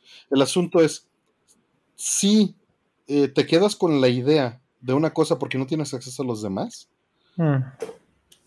Eso es lo que se trata de evitar de, miren, no se formen una idea de esta propiedad intelectual por este elemento que es malo. Ajá, ándale. Porque hay otros elementos que están mucho mejor. O sea, yo creo que ese es el, el, cruce del, argumento, ¿no? Como dice Xochitl, y es una buena manera de decirlo, una mala adaptación puede vacunar al público casual, considerando el material como un virus, ¿no? Pero... Ajá, Creo que, creo que es, un buen punto ese. Porque imagínate, por ejemplo, que, quieres jugar Street Fighter 2. Y pues lo único que tienes, pues son las versiones estas que tienen chingos de lag, ¿no? De emuladas. Y pues es todo lo que tienes. Y entonces tu experiencia no va a ser la misma, definitivamente. Entonces, pues el juego no se va a jugar igual, no opera igual. al revés. Primero les muestras el infierno y luego la gloria. Y no, elevas, no, no, no. A ver, ¿Tienes tiempo para jugar? Mm. Ahora sí. la, realidad es que es mejor a decirle a la gente, evita este, evita este. Yo, ya solo si, si, acabaste y quieres rascarle más, métete. Exacto, o sea, eh, sí, o sea, chavos, jamás en su vida toquen algo que tenga que ver con Robotech, no hagan eso, ¿no? ¿Por qué? Porque, guácala. Pero si ya estuvieron ahí y pues es lo que les gustó, pues entonces ya es otra cosa, ¿no? O sea, yo es lo que yo haría, pues, ¿no? Claro, pero hay que ver algo que realmente sea malo, ¿no? O sea, porque Robotech no es, no es realmente malo comparado con Macros, al nivel de que de live action de Cabo Vivo, el live action de Ghost in the ah. Shell, no están a ese nivel. No están a ese nivel. Pues mira, es, es, es, para mí es como estar dos píxeles volteados, ¿sabes? O sea, o sea, es, es, es, lo mismo, ¿sabes? Es como mandármelo en 480i, ¿sabes? O sea. no mames. O sea, ¿sabes? Es, me mandas las canciones en inglés, este, me mandas este el, este, el, guion de protocultura, una flor, o sea, no, ¿sabes? Habrá quien lo disfrute, pues, pero justo es eso. Si a mí me preguntas, es vete por la que es la original, no por la que alguien tachoneó y, y mutiló, ¿no? No hagas eso. El mame de, de Golden Boy en inglés, güey, ¿sabes? Así como que consumiste. Dije, pues y lo estoy diciendo porque yo, a mí me pasó justo lo que decía Aldo. O sea, tú primero vas al infierno, ¿no? Y pues a mí me encantó Robotech, sí, me, me, me gustó muchísimo. Para mí fue formativo ver, ver Robotech, no, no voy a negarlo en ningún momento, pero, pero el pero día. regresas y pues ya no es lo mismo. Entiendo. Exactamente. Entiendo. Y, y, lo mismo, o sea, ese es el argumento que está haciendo Aldo en general. Exacto, exacto. Y estoy de acuerdo. No, no, no, no necesariamente quiere decir que la manera en la que yo pienso, la manera en la que piense Aldo es la correcta. No, no, más bien es, tienes que dejar que la gente, y eso en eso sí estoy completamente también de acuerdo con Aldo, es tienes que dejar que la gente forme su criterio. Pero lo que vas a hacer más bien, o lo que yo pienso es, pues te voy a dar más bien toda la información para que te formes. Para protegerte de las malas experiencias. Y te voy a decir qué es lo que está mal de esta versión. Esta versión tiene 480i, ¿no? Eso no está bien técnicamente no es lo que, no es lo que quieres, si lo que quieres es el, disfrutar el juego, ¿no? No es, es un error o es una mala decisión de alguien, ¿no? Que, le está restando a la obra, ¿no? Y, eso te lo puedes evitar, ¿no? Entonces eso me parece que, que sí es positivo. Y hay niveles del argumento, ¿no? Porque, por ejemplo, lo que dice Artemio de esta versión de, de actores en, Netflix, de, ¿cómo se llama? De Cowboy actores de carne y hueso. Notes el esfuerzo que se hace aquí, pues, para no decir esas palabras, este, contra la versión animada. Eh, pues sí, es, es un, ejemplo fuerte, ¿no? De lo diferente que puede ser. Pero también, y dices, bueno, es que le resta experiencia, le resta valor a, la obra original, ¿no? Contra él. Ah, bueno, puede venir un turbo mamador y decirte, güey, pues tú estás consumiendo este juego en inglés, güey, pues la versión original es japonesa y te estás perdiendo bien cabrón de lo que significa la versión original, ¿no? No mames. Pues, Exacto. al revés, la traducción está mejor que la japonesa. Puede, ser, también puede ser, pero yo, yo abogo por la posibilidad, pues, a eso me refiero, y que hay diferentes niveles de eso. Entiendo, pero hay cosas que sí ya son casos perdidos, pues eso es lo que yo quería llegar. Ajá, ajá, ándale. Sí, totalmente, totalmente. hay casos estables, pues. Exacto. Ya, sí. Exacto, exacto. Entonces, o sea, ¿qué casos no son rescatables definitivamente? Eh, no sé, este... Eh, Street Fighter 2 Arcade, ¿no? Este, de Movie. Street Fighter 2 de Movie Arcade. No mames, está bien verga. No, pero si quieres jugar Street Fighter 2 de Movie. No empieces por ahí, pues. Ese es el. Ah, juegas, juegas, juegas la de PlayStation, por ejemplo, ¿no? Que es completamente otra cosa. Te vas a divertir igual o vas a ver este. Eh, los mismos sprites y vas a incluso hasta tener más, porque en la versión de arcade, por ejemplo, no sale blanca porque en la película no sale Blanca como, como eh, prominentemente, así como salen otros personajes. Pero en, la versión de PlayStation lo hicieron un jugador. Lo hicieron un personaje con el que puedes jugar. Y filmaron todas las cosas que pues en la película ni siquiera abordan, ¿no? Entonces, eso es un plus, ¿no? Y, y, dices, bueno, pues como para qué podría, para qué querría jugar la versión de arcade de Street Fighter 2 de Movie? Si puedo jugar la de PlayStation. Por morbo, cabrón. Eso es lo que nos lleva a Pero eso es posterior. personas. Eso es posterior. o sea, pero sí, va, va, porque me dices, bueno, para mí que no es rescatable. Es más, para mí está más horrible la versión de Super Nintendo de Ninja Ryukenden, esa es la trilogía, que la, de PC Engine, güey. La, música. PC Engine se me hace una. Eh, en, colores se me hace mejor la de PC Engine. ¿eh? Ah, no, claro. Pues es que el PC Engine es una grosería de colores. Pero, la música, la música de, la de Super Nintendo pues, es espantosa, sí. A eso me refiero. Y, el control y... ¿Por, qué lo, ¿Por qué lo defiendo el caso con este, este ejemplo específico del de Ninja Ryukenden? Es porque cuando lo juego se me hace una basura, el, control no está chido. O sea, el control falla. Hay ciertas cosas que, quieres, porque como he jugado bastante el 1, pues lo quiero transportar como tal, la misma experiencia que, güey, saltas y pones para abajo y puedes hacer varios este, golpes con espada a la vez, bla, bla, bla. Eh, o llámese ciertas, ciertos espacios para hacer ciertas cosas dentro del juego, entre el uno, y eso no se traslada al de PC para nada. Y es como que no, es que injusto, ¿no? Y, pero, pero se me hace curioso. pero como debería ser, ¿sabes? Y eso es lo más doloroso. Es el mismo CPU. O sea, podían haber usado el mismo código. Pues claro. Pero pues bueno. Exacto. O sea, es, él estuvo tan cerca y podía ser tan perfecta que se lleva un juicio todavía encima por lo que podría ser, no por lo que es. ¿no? Claro. Exacto. O sea, si vas a transportar un juego de una, de una plataforma a otra, pues por lo menos hazlo bien, ¿no? O sea, ¿por qué Street Fighter 2 pudiendo tener un cuadro de lag? Nada más uno. ¿Por qué lo dejan con 8? ¿Me entiendes? Entonces, a ver, o sea, ¿cuál le vas a recomendar a la gente? ¿Las versiones que tienen un cuadro, dos cuadros por ahí, o las versiones que tienen 8? O les vas a decir, a ver, mira, en esta versión vas a tener 8 cuadros de lag, o 5, y en esta otra versión vas a tener 2. Yo te recomendaría, pues, la que es más acercada a lo que, a lo que originalmente la gente que lo diseñó quería hacer, ¿no? Ya, ya. Tú hablas de, ya de romper el. Pues bueno, creo que ya, ya dejamos claro. Date, date. Vamos a la siguiente, porque ya, ya llevamos 17 minutos. A la madre. Este, se nos van a dormir. Dice Bro Gamer, hola, ¿pueden explicar las opciones que puedes elegir al comprar un cable SCART de Dreamcast en Retro Access? Dice, viene capacitor electrolítico Panasonic Tantalum Kernet, eh, la longitud del cable 75 ohms, multicore coax o Fortaflex Individual Shield. Mira, sí, eh, sí podemos y, mandó dos mensajes al respecto. Ahorita leo el otro, pero eh, mientras primero vamos a contestar esto.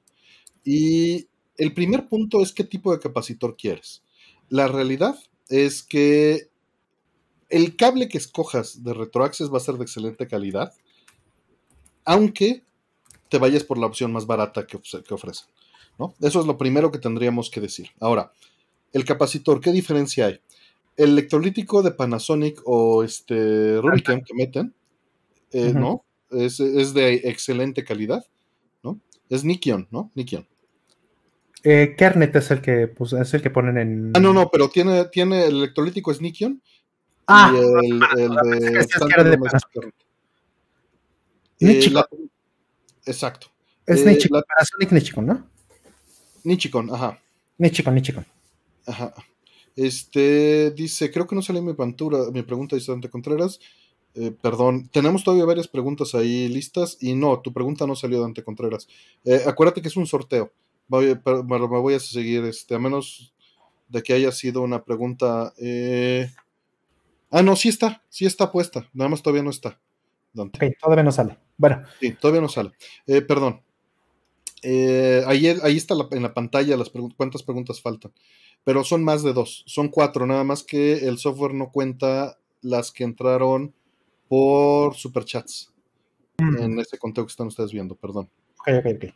El, em, entonces, eh, el capacitor nada más es el tipo.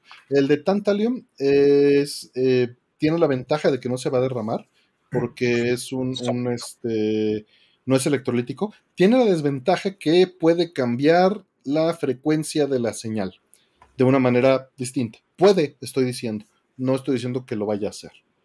Eh, y la longitud del cable, bueno, pues es, es autoevidente, es que tan largo es el cable, pero las otras opciones que tienes es eh, el tipo de cable. Está el Fortaflex y está el multicore coaxial. Eh, el Fortaflex, ¿tienes alguno por ahí, Rol? Para que se los podamos enseñar. El Fortaflex es más barato. Lo traigo. Es más barato y es porque es un cable más delgado con no menos shielding, pero en otra forma que está hecho para que se pueda doblar. Por eso se llama Fortaflex. Eh, pero no es el más robusto. Es nada más más maleable. Y el de 75 ohms multicore es el de mejor calidad, que nuevamente debo decir es una exageración de calidad. Eh, o sea, está muy por encima de lo que vas a necesitar. Esto viene con una caja de Faraday encima de cada cable. Viene shielding por hebra. eh, y no se puede doblar casi nada. Es muy poco flexible el de 75 ohms multicore. Y el FortaFlex es flexible. Este que está mostrando Rol es el 75 ohms normal, el multicore, el, el de más alta calidad. Pero, pero es duro, duro como, como el... la, cosa está de, la cosa está de Switch para hacer fitness, ¿no? así es, es, para hacer ejercicio también, ¿eh? Es, no se dobla esta cosa.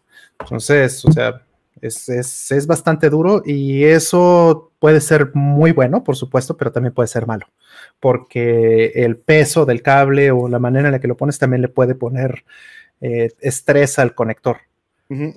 y, no es necesariamente lo, mejor que quieres en todos los casos. Pero sí, en términos de calidad de señal, no hay nada mejor que esto. Eh, y nuevamente es una exageración de calidad. Ajá, o sea, está, es, sí, o sea, esto ya es es una grosería de, calidad. Es 200%. O sea, ya.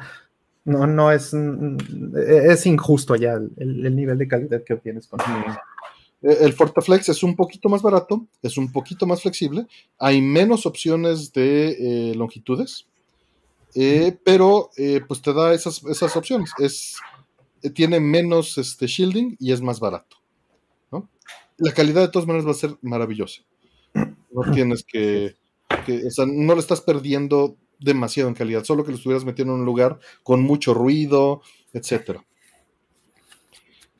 Y nos hace esta otra pregunta. Mira, ahorita Rol te va a enseñar. Estás atornillándolo, creo. así es. Estoy viendo si lo puedo abrir para enseñarles lo que hay dentro. Sí, o sea, ve nada más el. La grosería.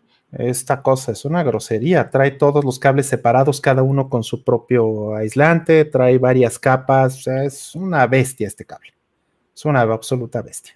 No te vas a encontrar algo mejor en el mercado, pero pues esto obviamente tiene un precio más alto. Vale, o sea, ese cable vale mil y cachovaros.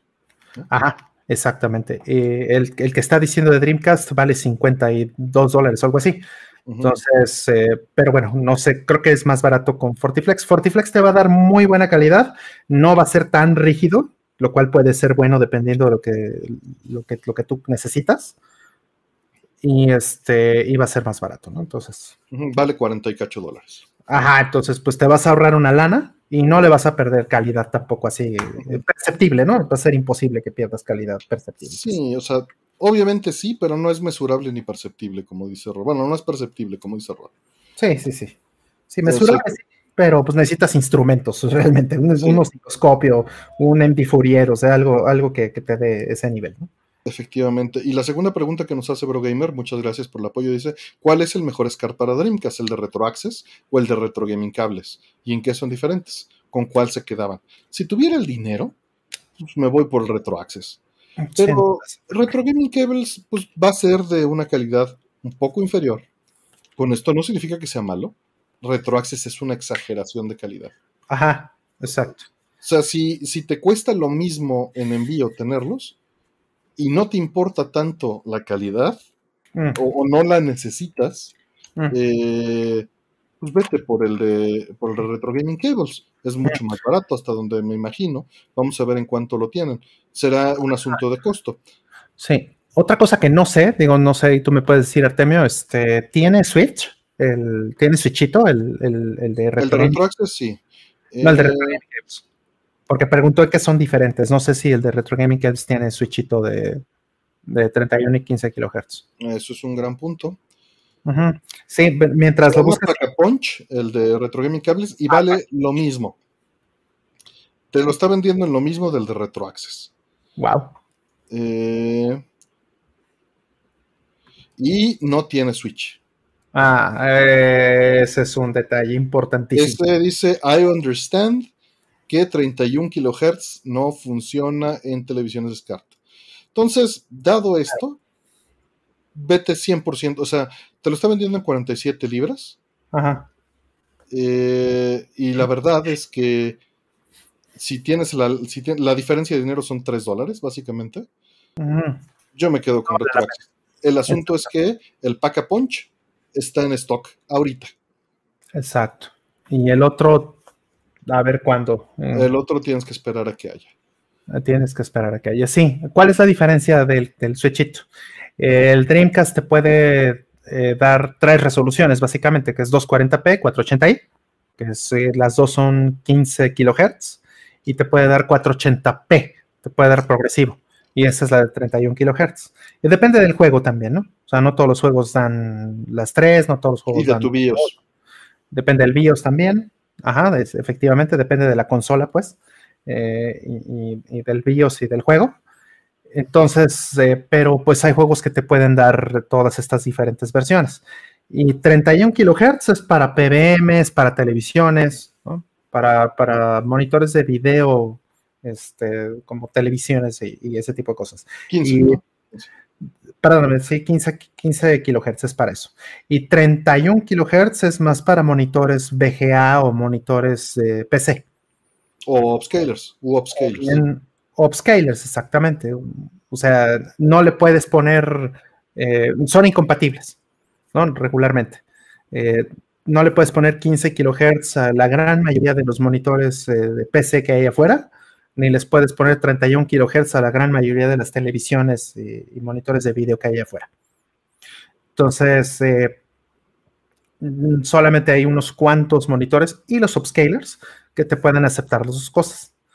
Entonces es complicado. Lo mejor, por supuesto, es que tengas la opción. Con el de Retro Gaming Cables no tienes opción porque no tienes Switch. Y con el de Retro Access sí tienes, sí tienes este Switch.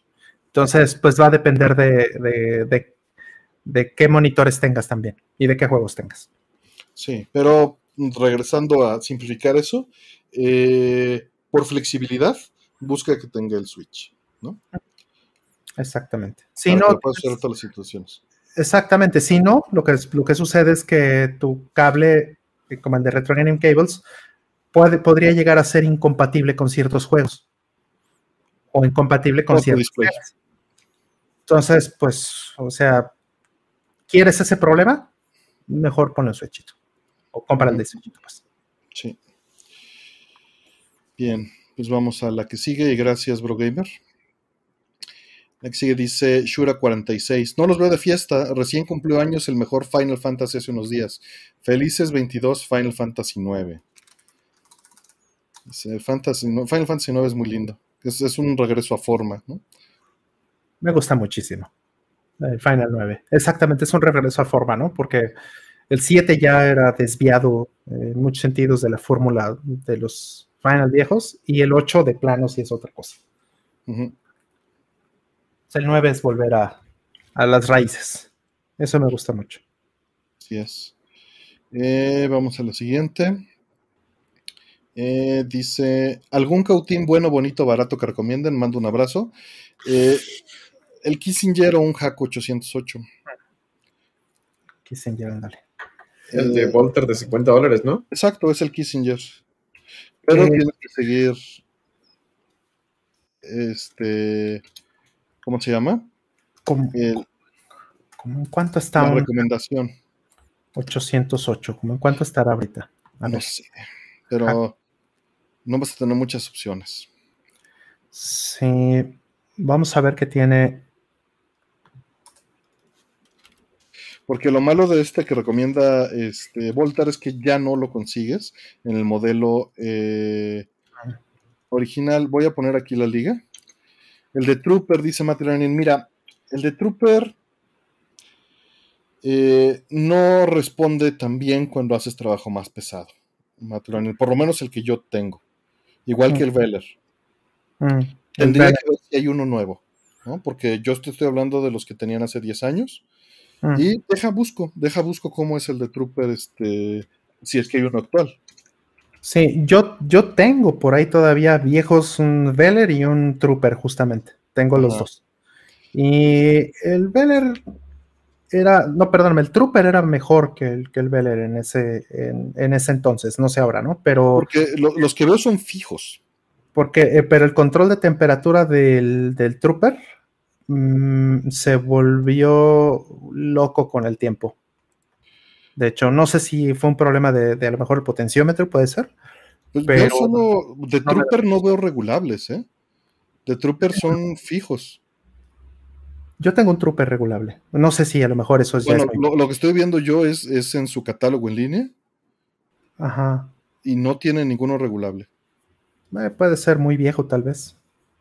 Pero sí me recuerdo muy bien el, la perillita. O a lo mejor era pirata. ¿Quién sabe? Era pirata. Hay un, hay un jaco que es eh, la pura, eh, el puro lápiz. Mm. Es el, el, FX600 se llama, o FX601, y están en menos de mil pesos en Amazon México. No sé qué tan bueno, o sea, no sé si has probado alguno de estos, porque sí tiene control de temperatura en el lapicito. No los he probado, eh, pero sí te recomiendo que no utilices eso para trabajo extremadamente delicado, mm. eh, porque eh, puedes echar a perder más cosas de las que estás arreglando, y es por la herramienta. Es porque no da la temperatura. O sea, tienes que buscar uno que tenga un muy buen regulador de voltaje y que sí puedas controlar la temperatura. Mm. Eh, no he probado estos que mencionan que el regulador en el mismo lápiz. Habría que ver si dan la potencia. Si la fuente de poder da la potencia real que necesitas cuando estás desoldando un, este, por ejemplo, un amplificador que está en la placa de tierra en, eh, la PCB, ¿no? O sea, que, o si puedes desoldar una PPU de NES. Obviamente todo esto depende para qué lo vas a usar. Y, sin que nos digas el uso, es, eh, es difícil. o sea, si lo que vas a hacer es juntar cables, pues el que sea, ¿no? Si compra un tipo lápiz de 45 watts o de 30 watts ahí en la esquina, en el, en el Walmart o en, el, o en la Comer, ¿no? Pero si te vas a poner a hacer trabajo más en serio, no hagas eso.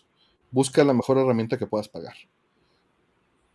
Eh, era, es muy barato ese de Kissinger que recomendó Voltar, por ahí dejé ya el video en el chat, pero eh, tienes que ver que no haya eh, que, cumpla con lo que dice, para cambiar unos joysticks en unos controles. Pues es. Es difícil porque ¿cómo vas a desoldar los joysticks? ¿No? Eh, y, qué trabajo vas a hacer? Si nada más es para un trabajo sencillo, sí puedes comprar cualquiera de estos sencillos. Eh, pero te recomiendo que compres la mejor herramienta. O sea, ¿qué rango de precios estás buscando, no? También nos estás preguntando a nosotros si estamos pensando en muchas aplicaciones. Claro. ¿No? Exacto. Me va a decir, es para este para soldar eh, colas de rata en, este para la pared, ¿no? pues sí. Pero siempre, siempre una buena herramienta te va a ayudar mucho. Busca que tenga suficientes watts, que sean regulables, que alcance la temperatura que necesitas, porque sí hace toda la diferencia en la calidad del trabajo que vas a realizar. Te lo hace muy difícil. Un mal cautín no va a derritir la soldadura, no va, a dejarte la soldadura en frío. Eh, pues si solo sería para cambiar unos controles, un joystick, ¿por qué? Uh, ¿por qué mejor no lo llevas a un lugar a que te lo cambien? A un lugar estos de reparación de celulares y que te lo hagan ahí. Claro. Sí, o sea, si va a ser un one shot, si lo vas a hacer una vez en tu vida, pues mejor. Ahora, si ya quieres aprender y le quieres entrar y quieres ser autosuficiente y este reparar tus propias cosas, pues, pues sí. Dice, tengo uno super chafa y no funciona para eso. Ahí ya te diste cuenta. Eh, si, si no funciona para eso, es que entonces todos los baratos no te van a servir. Vas a tener que irte por uno de mil pesos para arriba. Y quizá uno de estos Veller o un Trooper de estos de, la línea más alta, pues sí mm. te dé. Pero busca uno regulable. El más barato regulable que encuentres. No sé, a ver si hay algo. Porque los que veo de Trooper no, no son regulables. Deja ver lo que hay en Amazon México, por ejemplo. Porque el. Eh, ¿Cómo se llama? El de Voltar, desgraciadamente, pues lo vas a tener que importar de AliExpress, una de estas cosas. Ah, estoy viendo los Kissinger en, este, en Amazon México, de hecho. No sé cuál sea el que. Pero el detalle es que eh, no es una marca, o sea, es como un modelo y puede venir malo o bueno. De hecho, Voltar tenía nada más un vendedor que, que lo vendía bien, garantizado de que funcionaba bien y todos los oh. demás son malos. Entonces no puedes recomendar ese en particular sin que sea la liga recomendada en general. Mm.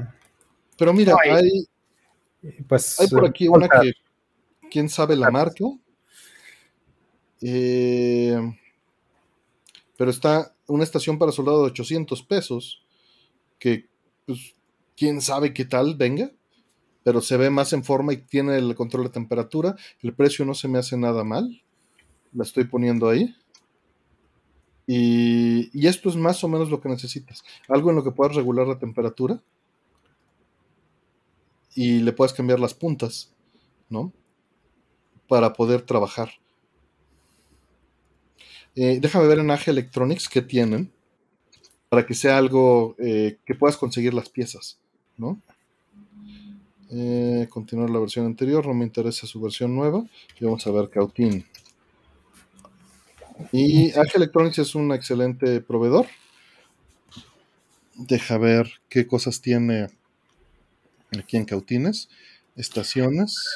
Eh, sí, sí es el mismo, ¿eh, Artemio? El no, ya sé, pero no es el mismo proveedor. Ajá, o sea, lo que tú dices es que siendo no es el mismo proveedor, ¿ha de ser piratas o algo así? No, no, no, todos son piratas. Ah, ok, ok, ok, ya entendí ahora sí. O sea, no, más bien, no existe un original. Todos son clones de un mismo producto que alguien sacó en China y todos empezaron a clonar. Y hay unos que están mal hechos, que no tienen ni siquiera la fuente de poder soldar a tierra, que no oh. tienen. Entonces, él ya tenía contactado un proveedor que lo fabricaba bien. Ah. ¿Ya, ¿Ya me entiendes? Ya, no, ya me dio horror, más bien. Lo que estás diciendo ya me dio horror, sí. Bueno, ya viste por qué era difícil eh, recomendarlo. Sí, sí, sí, sí, sí, no entendía realmente por qué era difícil recomendarlo. Ahora ya me quedó clarísimo. Qué espanto. Mira, aquí hay uno de 480, 48 watts que te puede cumplir de AG Electronics, eh, que vale 529 pesos. No es, es el más chico que tienen, pero, pero es una marca que ellos seguro manejan bien, tienen los repuestos, lo puedes pedir de su página eh, y tienen las puntas, etcétera. Y tienen otros de mejor calidad, evidentemente, pero me estoy yendo al más barato que seguro te va a servir para este trabajo que mencionas. ¿No? Eh, ahora sí que pues ya ahí tienes unos rangos. Y son las 2 de la mañana. Yo voy a tener que ir más, en teoría me iba a ir más temprano, pero ya son las 2 de la mañana. A ver, Vamos por la siguiente, a menos de que haya algo más. ¿Las puntas no son universales? No, las puntas no son universales ante Contreras. No lo son. Tristemente no lo son. Tristemente. Por eso son muchos problemas de complejidad. Y por eso la mayoría de las veces uno se va con Jaco o se va con Veller, ¿no? O se va. Yo te recomendaría un Jaco. Eh, porque es un gasto. Te sale caro a la larga. El, típico este, refrán: esto te sale caro estar comprando más baratas. Porque compras uno, se te echa a perder la punta, se te echa a perder la fuente de poder, y pues ya compraste dos. Y un buen cautín te vale lo que dos chafas. Claro. O sea, un buen cautín te va a costar 1500 pesos. Mm. Dos mil pesos, un jaco ahí en, no sé, en Amazon, ¿no? Y, pues, nuevamente depende del uso que le pienses sacar. De cuánto provecho, ¿no? Mira, bueno, ya están más caros, desgraciadamente. Hay, hay unos este, ajustables, pero pues sí, ya es que esta devaluación nos pegó durísimo. El más barato que veo Jaco es de dos mil, de tres mil pesos. En, Amazon hay, un, FX, un, FX, 888 en, en, Amazon, acabo de ver, que estaba como en dos mil. Tres mil pesos, dos mil novecientos cincuenta. Qué bárbaros. Hay un también, ya encontré un trooper, pero eso fue en Mercado Libre, un trooper este eh, con temperatura ajustable. Entonces, pues yo creo que son modelos a lo mejor que ya están eh, descontinuados, tal vez. Puede ser. Puede ser. Entonces, y para cambiar Joy-Con se necesita cautín a veces. A veces. Este. Porque a veces tienes que resolver el cable, otras veces no. Depende del, nivel de cambio. Muchas veces nada más es cambiar la pieza. De soldar, digo, nada más tienes que desarmar y cambiar la pieza eh, por completo. Que es una latita. Odio trabajar en los Joy-Cons, pero normalmente con unas pinzas eh, la liberas perfectamente para un Joy-Con. Cuando quieres reparar los botones o quieres reparar el joystick, sí necesitas soldar. Mm. Pero si nada más vas a cambiar la pieza entera, no necesitas soldar en general. Ahí mm. dejé la guía de cómo hacerlo. Mm. Eh, pues bien, vamos por la siguiente de este bloque. Dice, ¿algún día volverá a Scorvg? Un abrazo a todos. Pues ya cancelamos el dominio, entonces, este... Y a chillar. A llorar. Ya, ni modo. Ya les cambiaron el nombre al Discord. Semi cambiaron. Para aumentar el drama y la expectativa. Pues no, simplemente pues es, es difícil. Es difícil. Claro. Si no nos vemos eh, para platicar.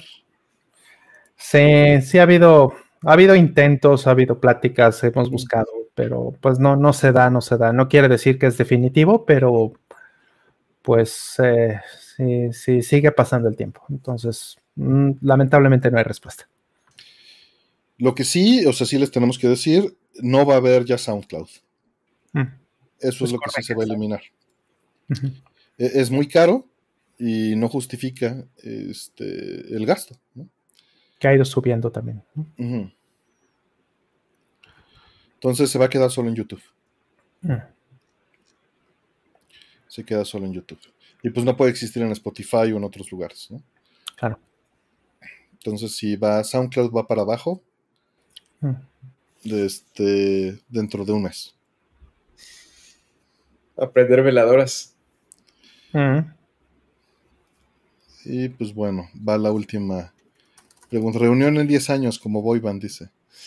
dale, exacto. Va a haber este eh, disco de, reunión.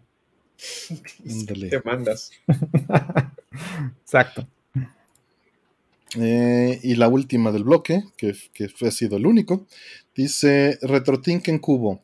¿Es vídeo o componentes de Castlevania? Pues si puedes, siempre es vídeo, es inferior a componentes, pero no por mucho. Entonces, eh, si no te implica un gasto y quieres hacer el esfuerzo, vete por componentes, porque componentes además te va a dar 480p. O sea, no es un brinco nada más de es vídeo a componentes en, baja definición, sino te abre el panorama a correr los juegos en 480p, en el doble de resolución. En progresivo. En progresivo. Entonces, eh, si puedes, vete por, por YPBPR. Si no, es vídeo está bastante bien. Sí, aparte, no todos los juegos soportan 480p también, eso es importante mencionarlo. Entonces, depende de qué juegos tienes. Si sabes, tengo juegos que sí soporten 480p y me importan, pues entonces sí ve por componentes. Sí, ¿te importa mucho la calidad de video? Vete por componentes. Si no, es video está bien. Pero pues ya le metiste una RetroTink. Entonces, o sea, también. Sácale jugo. Ya estás a medio camino, pues. Tienes toda la razón. Sácale jugo. O sea, ya es una lana, pues. Ajá. Ah, hay una lista, eh, por ahí estoy viendo justo una lista ahora de. De, juegos, que soportan 480p. Que soportan este progresivo, ¿no? 480p. Eh, y pues, no, no es. No son. No son pocos, ¿eh? No son pocos. Entonces, pues. son bastantes. Era, era sorprendente ver de repente eh, que cuando lo tenías, pues te salía la, ventana, ¿no? De esta de. ¿Quieres dejar en progresivo y deja apretado el botón, ¿no? Ajá, deja apretado el botón al botear. Y, listo. Sí, estoy viendo aquí que son poquitos los que no, de hecho. O sea, sí, sí, sácale jugo. Compra componentes. Sí, era más constante que en Dreamcast, ¿no? Sí, pues sí, también es más. Más nuevo, son tres años de diferencia. Si no, si no, cuatro, güey. Son tres. en hardware son tres, sí. Así es. Es un montón. Es, más de media generación, güey. Es más de media generación, tienes toda la razón. Sí. Bien, pues este, ya estuvieron las preguntas, son las 2.18. Abrimos otro lotecito, ¿cómo ven? ¿Qué eh, depende tú decías que te tenías que ir temprano, ¿no? No sé si, si Pues podemos abrirlo. Nada más, este, eh, pues nos vamos no tan lento, ¿no? Ok, órale, va. Sí, tengo un compromiso tempranito, pero, pero pues a ver, va a ver, que, no me ande calavereando. Exacto. Un Red Bull ya. ¿Mm? Un Red Bull. Vive siendo. yo, yo juzgo a las personas que toman esas cosas. es motivo de Motivo de nunca, nunca, he tomado uno. Y, me dan miedo esas cosas. A ver. Se abren las preguntas en este momento. Abrimos otro y lo pones en inglés.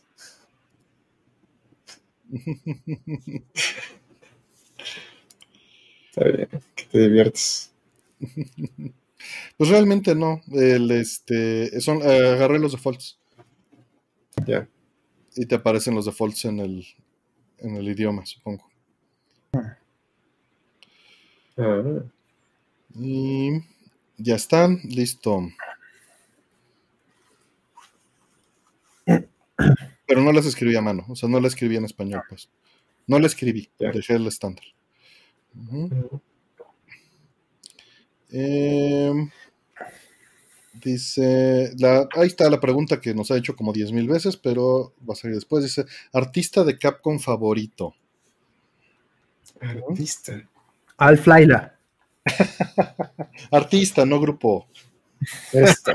Yoko, ¿saben cómo era? Shimomura Yoko. Eh, Shimomura Yoko, ella Bueno. es. Ella es de Laila. Bueno, pero es. La, digo que la acaban de presentar hace muy poquito. ¿Dónde la presentaron? Pero yo creo, yo creí que se referían a Vengus, así, directamente. Aquí. Vengus, el diseñador de personajes original. ¿Así se llamaba? ¿Vengus? Es su apodo. A ver.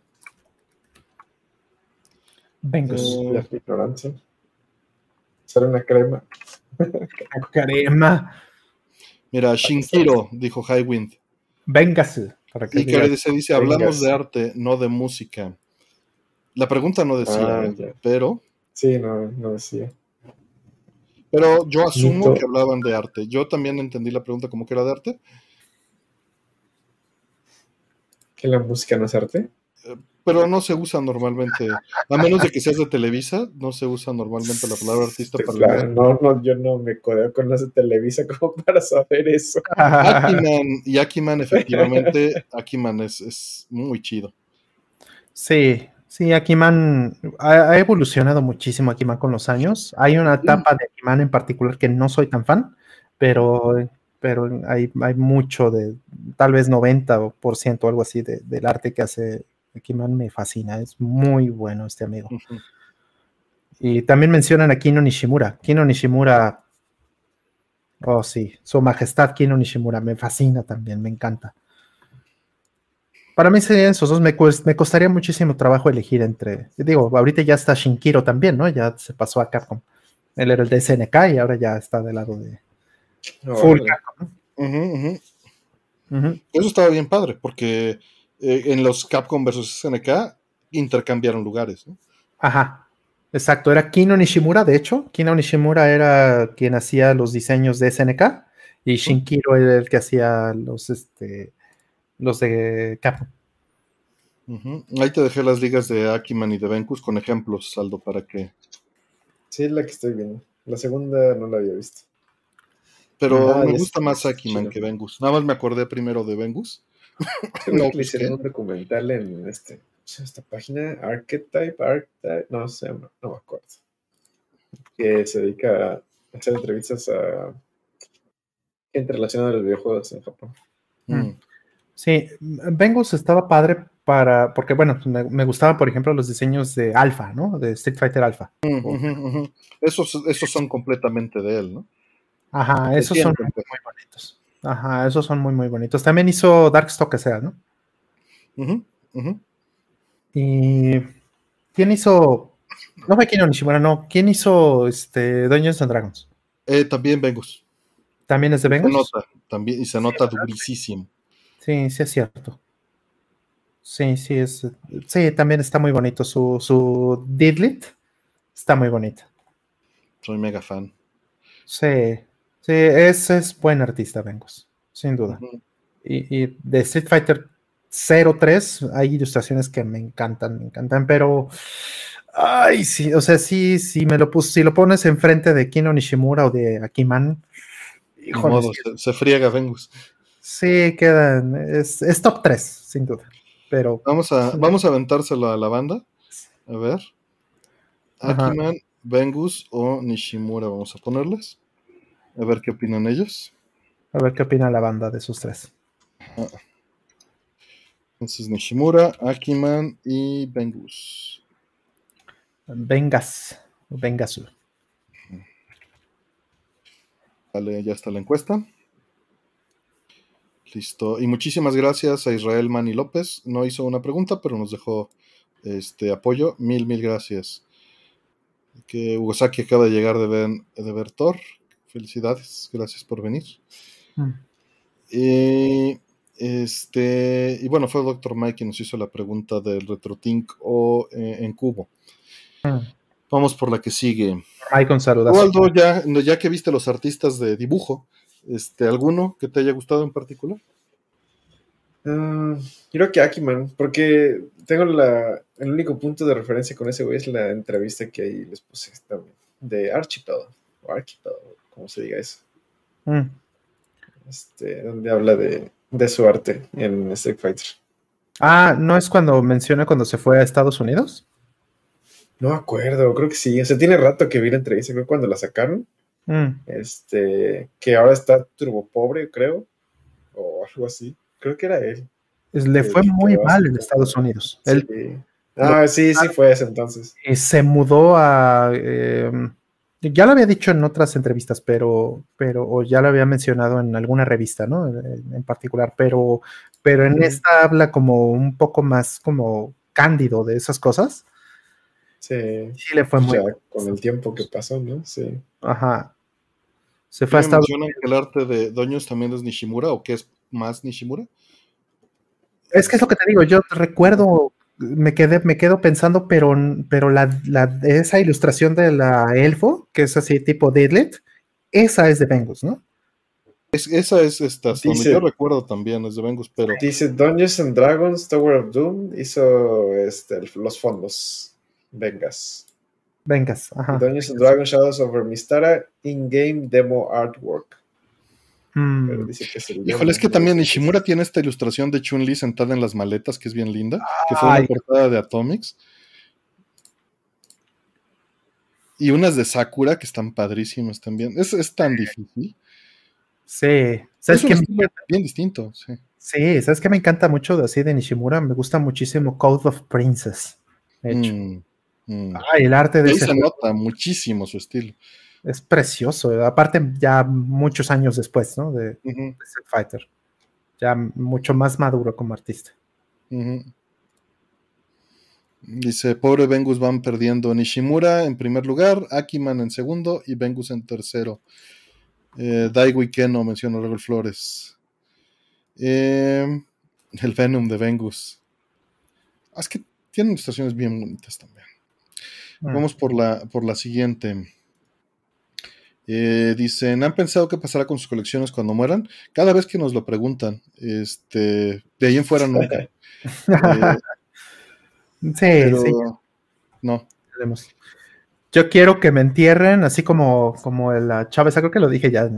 Que, en con tus juegos. Ah, hubo esta, esta mujer que, este, que estaba tan enamorada de su Ferrari que cuando se murió decía que, bueno, quería que la, que la enterraran eh, con el Ferrari, pero la pusieron en, dentro de un bloque de concreto para que no se lo robaran.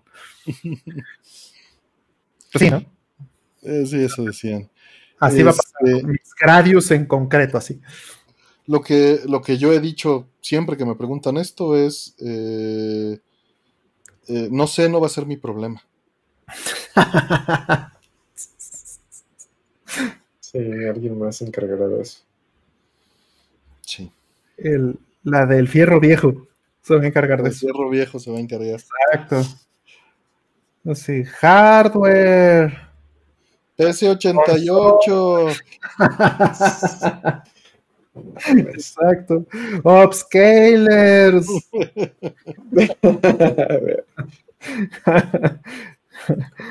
Exacto, sí. O fierro viejo que vendan. mis cosas son para que las disfrute yo mientras estoy vivo y las pueda compartir con ustedes. Ya que me muera, pues ya ni va a estar. Ya veremos qué hacemos con eso. ¿Tú, Aldo? No pienso mucho en eso, ¿eh? Esta semana escuché, escuché algo que me hizo pensar en, en eso, de, de hecho. Pero en general, ¿no? Como que pienso otras cosas. Pienso más en, que eso tengo pendiente, un pendiente de una lista de música quiero, de canciones que quiero que pongan, ¿sabes? Eso lo tengo pendiente. Porque si cuando escucho ciertas canciones digo, ah, esta es una de las que quiero. Pero siempre se me olvida apuntarlo. Probablemente es a propósito que no lo apunte. Hmm. Para no hacerlo más tangible, tal vez, de una realidad que es inevitable. Pero hmm. pienso más en eso. Pienso más en esa lista de repente. Hmm. Que, en, que, en, mis cosas como tal. Ya. Pues bien, vamos por la siguiente. Eh, nos pregunta el buen eh, Israel Mani López, gracias. Dice, ¿ven viable ser prensa de videojuegos a un mexicano? Obviamente sabiendo el idioma. Espero verlos en Six Years, los admiro. Muchas gracias. De Six Years no sabría decirte, eh, depende mucho de cómo estén los contagios. Y no están pintando nada bien. Ojalá bajen rápido. Eso, eso me daría muchísimo gusto. Por todos los sentidos posibles, no solo por Six Years. O sea, por mi presencia ahí, sino por todo. Ojalá el pico llegue pronto. Ah. Eh, ah. eh, y lo de Ben Viable de ser prensa de videojuegos, pues mira, o sea, no importa si eres mexicano o no para ser prensa de videojuegos, el asunto puede ir por dos lados. Supongo que te estás este, pensando en, el extranjero. Eh, entre más te vayas al aspecto internacional, más difícil va a ser porque va a haber más competencia y más gente haciéndolo. Y pues tus habilidades tienen que estar al nivel de la institución en la que te vayas a meter para escribir, ¿no? Eh, supongo que por eso estás poniendo prensa, pero podría ser hacer videos o otras cosas, ¿no? Otras habilidades. Ahora, no es algo bien pagado, es algo menos bien pagado hoy en día eh, y va a ser peor pagado en el futuro. ¿Por qué? Porque todo se ha movido a YouTube, todo se ha movido a, reseñas de personas eh, en sus canales, ¿no? No lo hacemos aquí, pero como canales como este o, más grandes o más pequeños, eh, ha sido el escaparate principal de, esto, ¿no? Y la prensa formal cada vez está pues más deshebrada, más separada, menos consolidada porque es menos negocio. El dinero ya no, ya no entra, simplemente ya no hay suficiente publicidad, ya no hay suficientes views para generar un sueldo. Sí, es, duro, realmente. Se ha consolidado mucho, como dices, ¿no? O sea, este, se han ido comiendo entre unos y otros y, al final pues tenemos, fíjense bien, ¿no? Hace 10 años cuántos medios llegamos a tener. O revistas eran por lo menos 5 y medios en línea eran 20. ¿Y cuántos hay ahorita? Entonces, pues eso te dice mucho. ¿Y quiénes son los dueños de esos? Eh, o sea, ¿son independientes o ya los compró una empresa o son partes de algún este, grupo de medios? Ahí también les responde muchísimo esa, cuestión. La gran mayoría son parte de, un conglomerado, de un conjunto de, medios, ¿no? E, y, no solo en, México, en, en, todo el mundo es así. Eh, ves este Famitsu mismo, ¿no? Es parte de Enterbrain, este, no sé, eh, pues, pues, pues, todas, ¿no? Las, las actuales están, están así, son parte de alguien más grande. No, no, son, no son prensa independiente la, la gran, gran mayoría. Ese barco ya se fue. Sí, no. Y ser, o sea, ser periodista en los medios establecidos internacionales e, es, difícil. Pero si trabajas y tienes el nivel y las habilidades, pues lo vas a hacer. ¿no? Claro, y si te gusta y lo disfrutas y quieres competir en ese medio, pues también se vale, por supuesto, ¿no? Ahora. Pero no tengas grandes expectativas de ganar mucho dinero. Ahora, mi, eh, exacto, mi, mi, recomendación personal por completo es que, vamos, es lo que yo hice en su momento, es eh, colabora, contribuye como freelancer. ¿no? Sí, y, asegúrate de tener más de un eh, ingreso, medio, más, de una fuente de ingreso, más de un medio, ¿no? Ya no se estila tampoco, y eso es muy bueno, ya no se estila la exclusividad. Claro, eh, por ahí puedes ver a Aidan Moher, por ejemplo, que me ha hecho buena entrevista y he visto que ha hecho mucho trabajo, pero se la pasa escribiendo como loco y brincando entre medios, porque literalmente hace un pitch de un artículo que va a hacer, ¿no? Eh, lo prepara, eh, lo presenta a varios medios y lo hace muy abiertamente en su Twitter. Lo, los envía y pues si alguien le paga, pues lo hace, ¿no? Y si no, pues se queda ahí enfrascado. O lo trabaja por gusto y luego lo trata de vender. Pero pues muchas veces tiene que andar pidiendo donaciones o, o chamba porque e, está horrible el medio, pues. O sea, en ese nivel, ¿no? En esa escala. Las cosas han cambiado mucho. Eh, Roll se nos fue un ratito, ahorita supongo que regresa. Y pues bueno, muchas gracias por lo de lo de este Six Years. Y vamos con la siguiente. Dice, eh, ¿cómo va el aprendizaje de Rust? Nulo. Es lo que es lo que el compilador responde, está, está parado. Sí, no. No, no le entro a Rust todavía. No he tenido necesidad. C me sigue funcionando muy bien. Entonces, y me divierte mucho. Ah. Sí, yo sí he estado aprendiendo un poquito de Rust. Y, bueno, hay, hay, cosas muy graciosas, eh, como todo el tema del, del tipado, ¿no? Es. Eh, entiendo las decisiones por las que hacen las cosas diferentes de lo que hacen en C y C, pero pues es chistoso, ¿no?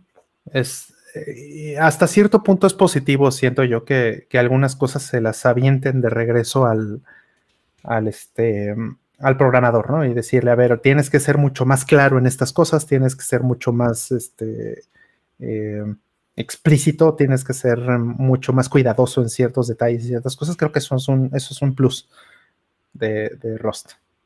Entonces, pues, eh, pero me da risa, ¿no? ya viéndolo en contexto contra la experiencia, eh, me, parece chistoso que sea tan, ¿cómo decirlo? No? Este, eh, es como tan cascarrabias, tan viejito cascarrabias, ¿no? Pero, pero es bueno eso, hasta cierto punto eso es bueno, ¿no? Yo también soy de los que pone GCC en menos pedantic, entonces no no estoy en contra, pues, de que, de que Rust me haga esas cosas. Pero bueno, el aprendizaje, el aprendizaje es bueno. Y, claro. y, sí se quita algunos vicios que puedes tener en C. Y eso también es positivo para, para en general para la banda. No, no estoy en contra. Cuando esté relajado y, vaya a hacer un proyecto chiquito, pues igual me pongo a hacerlo en Rust, nomás por diversión. Pero e, es difícil cuando todavía el lenguaje que utilizas sigue funcionando. Quizá, sabiendo, sería más rápido hacerlo en Rust, ¿no? Mm. o, dominando. O sea, todas las cosas que hice hoy en Dreamcast funcionarían muy rápido en Perl. Pero no voy a correr Perl en el Dreamcast. Ah, pues no. Pues no. Y, este. o Python, pues no. O, Python, efectivamente. No lo voy a correr ahí. Porque necesitaría compilarlo, necesitaría interpretarlo y no tendría sentido y sería lentísimo. Así es. Eh, entonces, eh, pues me es más rápido hacerlo en lo que conozco al 100%, ¿no? Dentro de lo que haga. Entonces, eh, o para mis necesidades, pues. Claro, sí. Ahora, ahora el lenguaje es una cosa, el lenguaje está bien, pero no confundir el lenguaje con esta cochinada que es cargo. Eso mm. sí, esa sí la odio. Pues bien, ¿tú, Aldo, qué tal Barrost? Por la mal. tengo, tengo la intención de en un próximo proyecto. El próximo proyecto que quiero hacer es con eso. Pero es como de. O sea, no es laboral. Mm. Es como por, por pasatiempo. Para obligarme a aprenderlo. Porque creo que. Y eso está entre. O sea, tiene objetivos. Tiene objetivo de no solo entretenimiento o de conocimiento, sino monetario porque eso ya es nivel mercenario de, bueno, ¿qué actividad? Una actividad. ¿Qué habilidad vende? Ahorita, se paga bien. Y creo que Rust es eso. Mm. Sí, no, nada de malo en ello. Nada de malo en ello. Mejor que me digas voy a aprender Rust por dinero que me digas voy a aprender PHP por dinero. ¿Verdad? Entonces, está muy bien que sea Rust. No, depende obviamente del ambiente, ¿no? Aquí en México no vas a aprender Rust por dinero. Ah, sí, es no te va a salir, o sea. Sí, terminas aprendiendo Go, por ejemplo, más fácil que Rust en México. Ya. En México. Dice, saludos desde Irlanda. Eh, ¿Qué opinan de Grasshopper para crear aplicaciones? Nunca lo he usado. Guerrero. Yo tampoco. No te, no te sé decir. Como para opinar. Y sí, justo esa es la Ditlit de, de Vengus. Esa mierda. La que viene en la caja de la edición especial. Hermosa. Ok, sí, es que estaban comentando también ahí. Eh, dice, sí, Roster México, sí, no, pues no. Saludos, Ricardo Fuentes, gracias. Ah. Y vamos por la siguiente. Dice Shonen Fiction. Crossover favorito de videojuegos. Saludos desde Aguascalientes. Saludos, Aguascalientes. Crossover favorito en videojuegos. Hemos respondido algo similar, pero no exactamente eso. Ajá. Eh, no, no, no hay demasiados. Pero te voy a decir. Eh, mi, mi crossover favorito es quizá en un mal juego. El, el, eh, Game Paradise, que meten sprites de Raiden y de Toaplan y de Cave. ¿El de Jaleco? Exacto. Que, que es, es un mal juego. Tal vez le tengo que dar una segunda oportunidad. Tengo la placa, tengo la edición especial de Limited Run Games. Y, y es por puro poser. Morgo. Pues es que más bien le quiero tener cariño. O sea, es un juego que abre con una intro eh, eh, donde es una chica reparando PCBs en un arcade, ¿no? Está en el arcade, agarra la PCB, la saca del gabinete, la está reparando y todo, y de repente los enemigos se salen de la PCB y atacan en el mundo real, y el primer stage estás sobrevolando el, el, este, el, el arcade y te van saliendo los enemigos y son todos salidos de juegos de Yaleco y todos tus personajes son de Yaleco. El problema es, son personajes de Yaleco. y este, y el juego no es tan bueno. De Este, Chaleco. Sí. Entonces, es, es, es triste. Pero eh, la edición de Limited Run Games que salió hace poco digital y física, eh, pues tiene estos crossovers donde puedes meter naves de, de Truckstone, de Tatsujin, pues, eh, naves de Cave, etcétera, y pues eso está padre. Eso me da gusto que haya sucedido, ¿no? Pero ver la felicidad con la que hablas del juego y a pesar de todo esto no te gusta y lo estás forzando. A, bueno, No, no me gusta, no me gusta. Es, es que Entonces, ¿Qué haces con esas versiones? es que es mediocre, la verdad. O sea, sí es, hay que es- ser es muy mediocre. Es mediocre, pero pero apela a, a la nostalgia y, y, a- y hace pues un buen uso de, de Y las es que la temática debería de ser buena, debería dar para más. Ajá. Pues no. Y, no, no da. O sea, la verdad es que está bien chafón. Bien, bien chafón. O sea, quiero que me guste y es como tu Ninja Gaiden de PC Engine. Está mal hecho. Exacto. Está mal hecho y- morbo, pues. No te gusta, pero no aprecias el la- esfuerzo. no tengo la placa ni tengo la edición especial de quién sabe qué chingado, ¿sabes? O sea, Sí, potencial desperdiciado. Ujú. este.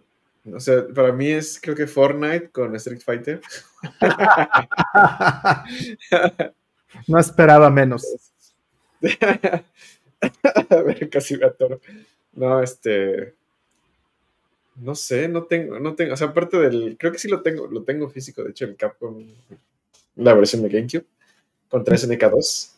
En Ah. su tiempo me gustó. Gran- Pues supe que estaba bien roto, ¿ah? pero en su tiempo sí, sí me latió este, ese juego. Lo tuve para GameCube. sí, está algo rotito, sí. Y de ahí en fuera. No sé, no he jugado mucho que tenga así como una mezcla de, de dos juegos últimamente. Mm. Namco Cross Capcom, ¿lo jugaste alguna vez? No. Mm, Ese para mí es mi favorito. Eh, porque pues sí hace muy buen uso de las, de las IPs. O sea, también está Project eh, Croissant, ¿no? Este, Ujú. Project Cross Zone.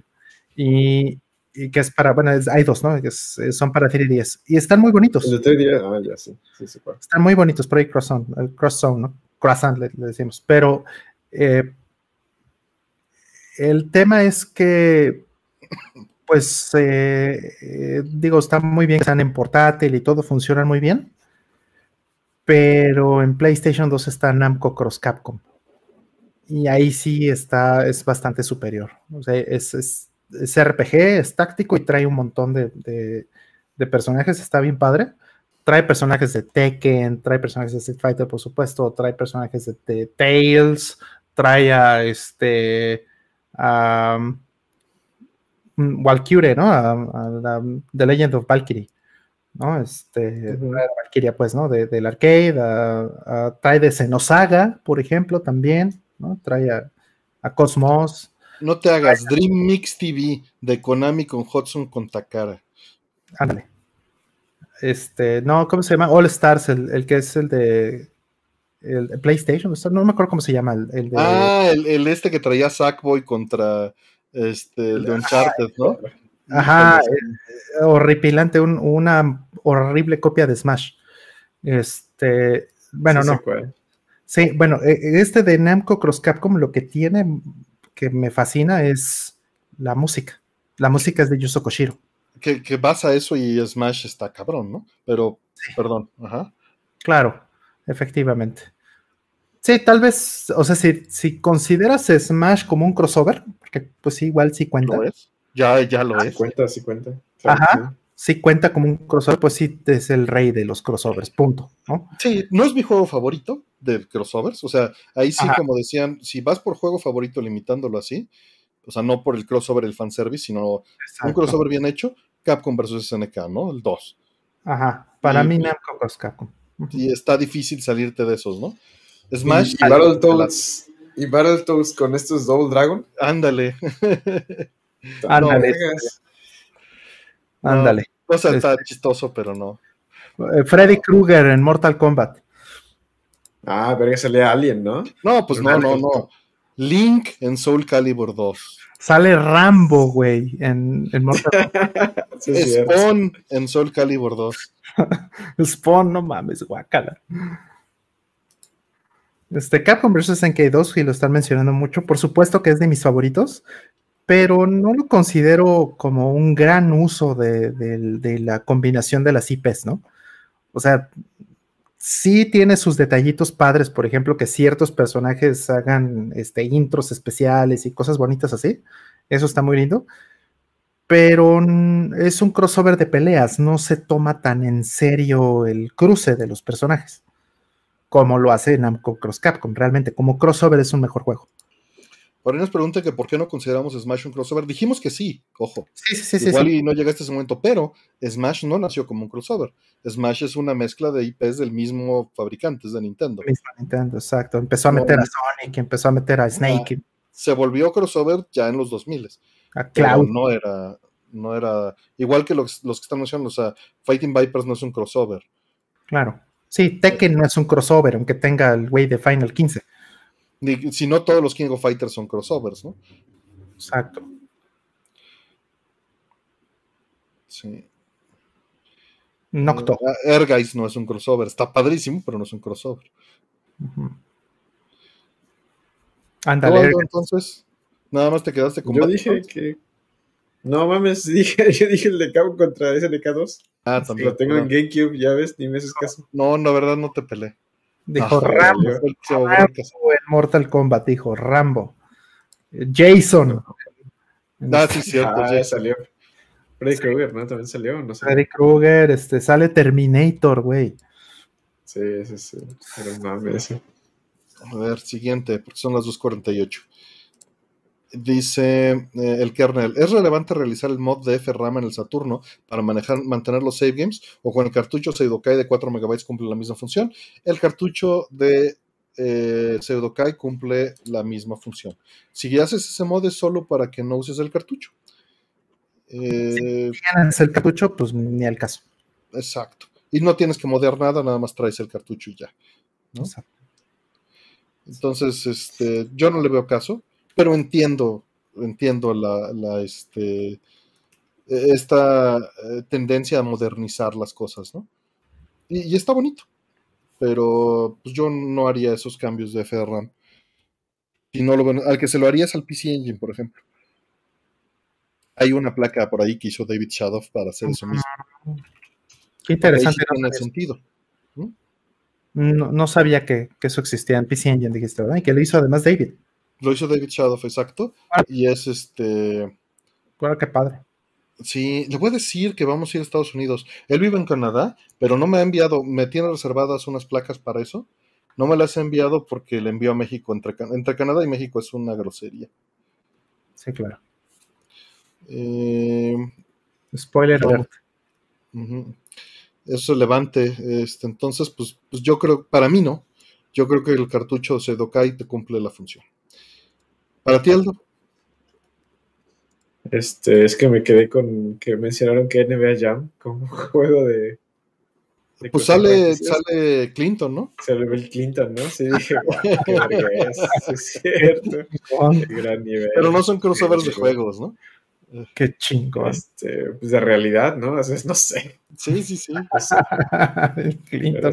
bueno, pues para, para, el caso, este, ¿cómo se llama este? Revenge of Shinobi. Sale Godzilla, Batman, Spider-Man, Terminator, ah, fallaste, Rambo, este. Pues combate mexicano, güey. Combate mexicano. sale este Fox, sale Salinas, Fox. sale Vicente Fox, güey. Retirando botazos. Y lo tengo, lo tengo original, Aldo. Ajá. Combate mexicano lo tengo original. ¿Es placa o qué? Este no, es ah. un CD-ROM. Es un CD, es para PC. Es para PC y es impreso, no es un CDR. No, no, no, no. ¿Sale Wiri Wiri y todo el pedo o qué? Pues no, está hecho con Mugen. Está hecho con Mugen. Ya. como 2003 o 2004. Eh, esa versión, ¿no? Porque eh, hay uno más viejo que es como la versión original. El 1. Tengo yo el 2. O sea, yo tengo el 2. ah, verga. Sí, hubo después Combate Mexicano X, o sea, sí hubo como varios. Combate mexicano y chupacabras, así. Escribe con K, por supuesto. Ajá, combate. por supuesto. Gran, gran juego, combate mexicano. y el 2 está en romano, por supuesto. Por supuesto, sí. Sale, sale el chavo del 8 también, ¿no? No me acuerdo. Sí, sí, está. Tengo que ver si sí lo tengo ripeado el disco, ¿eh? Ya, hazle ahí un, este, un video en vivo. Sale un, taquero, un gasero, ¿no? sí, sí, un gasero, qué bueno. sí, güey, sí. Sí, sí, está bien chingón. Ya cuando, cuando vi a Vicente Fox dije, no mames, esto es un hitazo. Está por ahí César Varelas, que hizo el logo de hoy. Gracias, buenas noches.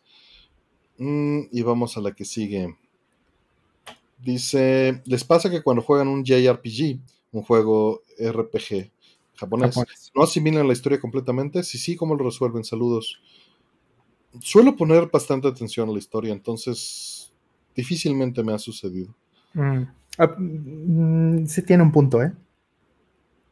hay un punto cultural ahí, bien interesante.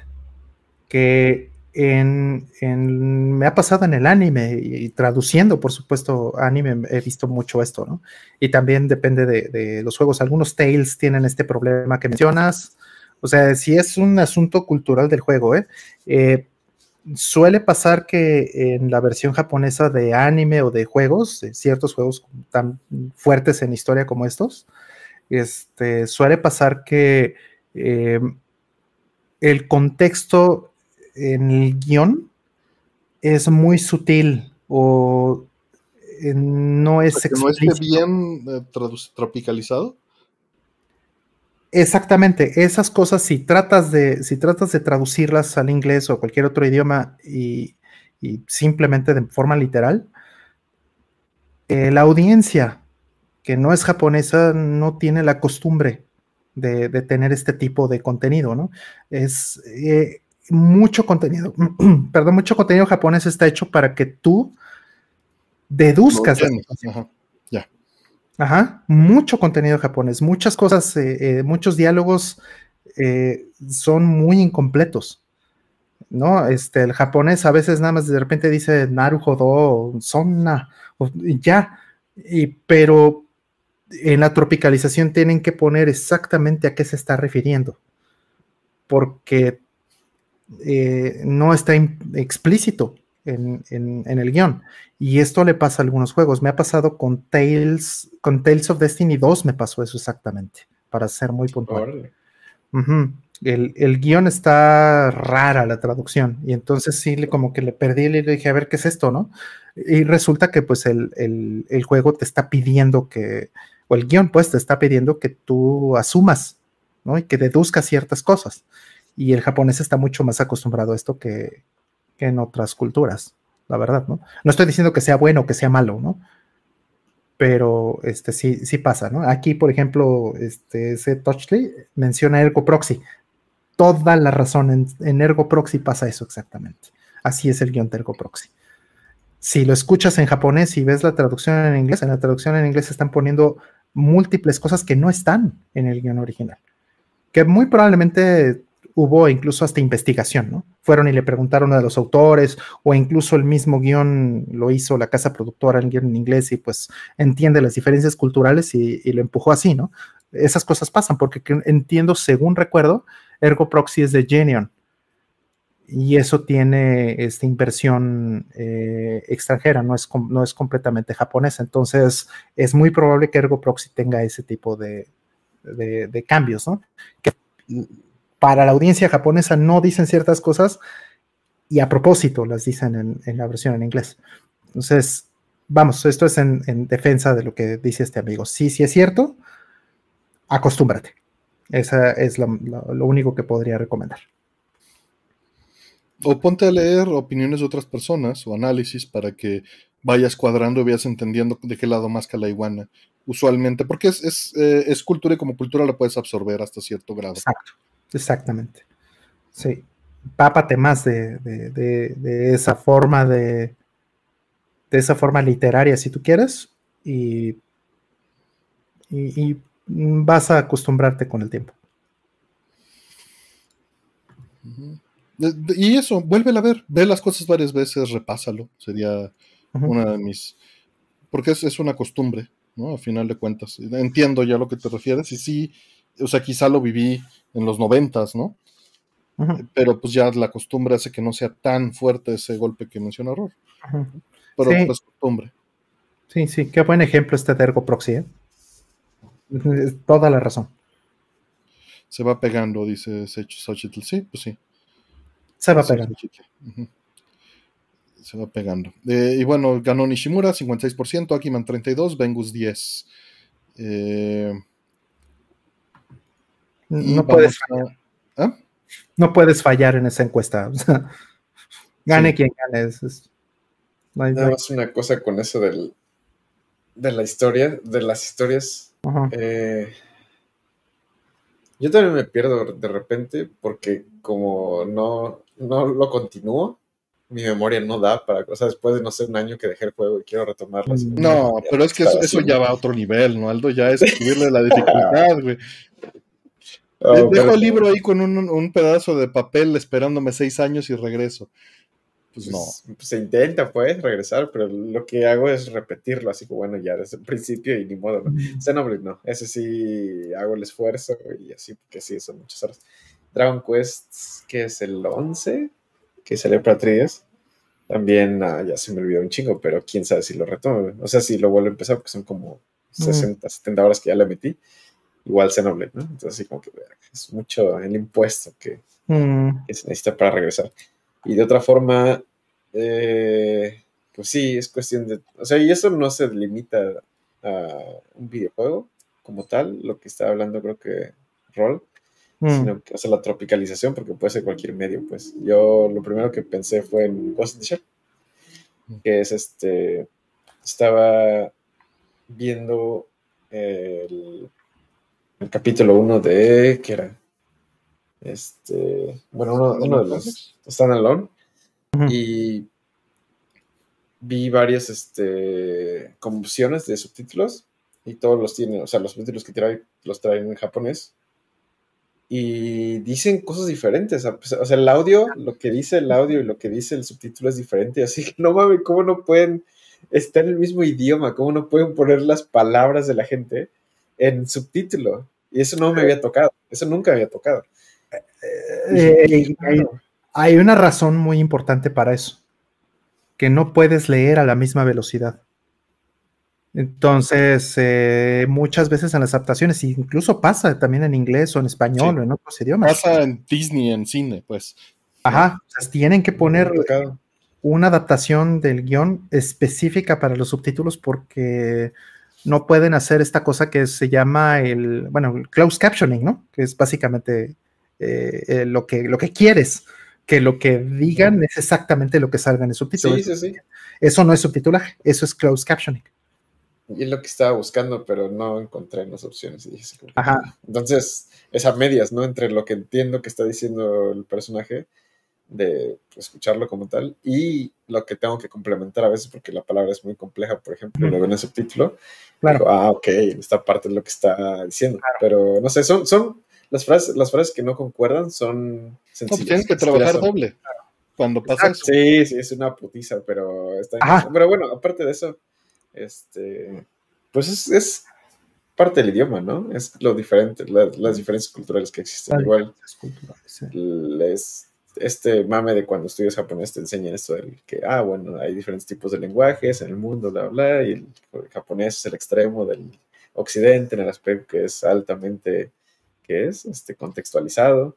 Mm, Entonces, transmiten, transmiten menos o sea, no necesitan decir tanto para transmitir lo que quieren decir, porque entre ellos se leen las putas mentes, no las mentes, sino el, aire. Eh, y ese es un concepto pues muy de ellos, ¿no? Así como que ah, esta persona con este gesto quiso decir esto, pinche narrativa de 20 páginas, pero pues eso lo entiendes si vives en esa sociedad y estás pues, en ese ambiente todo el tiempo. Hmm. Cuando acá, pues no, acá pues, te dicen así como que, ah, bueno, A es A y B es B y ya, ¿no? O sea, mm. lo dice con palabras. A veces, a veces, ¿no? Porque mm. también tienes que entender muchas cosas. Claro, pero no a ese nivel. No, no, no a ese nivel, pero un puede significar 10.000 cosas. Claro, claro, claro. Por puro contexto. O sea, es eso, es lo que quiero decir es poner algo familiar como eso, pero sucede más en el japonés, ¿no? Sí. Sí, desde el simple hecho, cuando te están poniendo atención a, alguien en el japonés y empieza, eh, eh, eh, güey, ¿qué haces, no? Pero eso tiene una, razón de ser, ¿no? Claro. Y, a ver cómo traduces eso. Está diciendo algo. A ver, ponlo, en inglés. Es con gestos en la cara, es con ademanes, es con posiciones de manos. No, pues sabes esto, no es así como que así con la cabeza. como, una amiga que está ahorita de, se fue, ella es japonesa y está ahorita en Irlanda. Y luego me platicó que tenía unos cuates brasileños, algo así, y que ellos se sacaban de pedo con ella porque ella decía como asentía con un sonido, ¿no? Decían, mm. Mm, mm, y ellos pensaban que ella estaba diciendo no a las cosas. O que estaba diciendo, ya córtale, cabrón, ¿no? no sé, tal vez, pero fue así como que, qué sorpresa, porque pues, no, a mí no me pasa, obviamente, porque yo no tengo eso. A menos que esté hablando con alguien de allá, ¿no? Pero ellos esperan eso. Y pues, Perdón, si lo haces en español, implica, voy a entrar a hablar yo. Eh, ah, no, me refiero al, efecto este de tener que ser un sonido para... Pues sí, por eso. Ah, te estoy poniendo atención, güey. Sí, sí, pero si lo haces en español significa que estás tomando aire para empezar a hablar. Ah, claro. Le estás gesticulando a la otra persona, dame una pausa. turno. Sí, sí, Dale. Y pues sí cambia mucho. El un, un. Este mero. Sin duda. Pero bueno, eso, eso es intraducible. En fin. Siguiente, dice. Eh, ustedes que vivieron la época de Doom y de Quake, ¿cómo lo recuerdan? Me maravilla lo divertidos y simples que son. Empecé a jugar los juegos como Dusk y Iron Fury. Los apodan Boomer Shooter. Verga, así que forma tan indirecta, de decirles algo. ¿eh? Está muy cagado que les digan así porque los boomers no jugaron esto. Es más, la gente no que los hizo, de nada no llega a la edad del boomer, pero explica el concepto de una manera muy interesante, polarizada. es, este, soy muy joven y ya te veo muy viejo. ¿no? Eso es lo pero que está los lenguajes evolucionan en Artemio, las palabras no significan lo que dice la gente, porque hay conversaciones casuales que según tú aprueban todo esto y claro, son válidas. Pero boomer eh, apenas nació. Está evolucionando. Claro, claro. O sea, a lo mejor boomer, o sea, lo que nosotros entendemos por boomer ya incluye a los millennials, tal vez, ¿no? No sé. Sí, también, ya. por supuesto, por supuesto. Ya, boomer significa viejo, pues, ¿no? Y ya, ¿no? Exacto, pero boomer significa, hace seis meses significaba eh, de la generación eh, nacido en los 50, ¿no? Y, hoy en día ya significa, este, me llevas 10 años. ¿No? Y, se entiende, por eso es chistoso y por eso nos reímos, porque todos entendimos que significa me llevas 10 años, ¿no? ándale. Y, vamos, los, los boomers, pues, en la, en la, en, la, definición original, pues no jugaban videojuegos. No, no. o sea, ningún boomer juega videojuegos.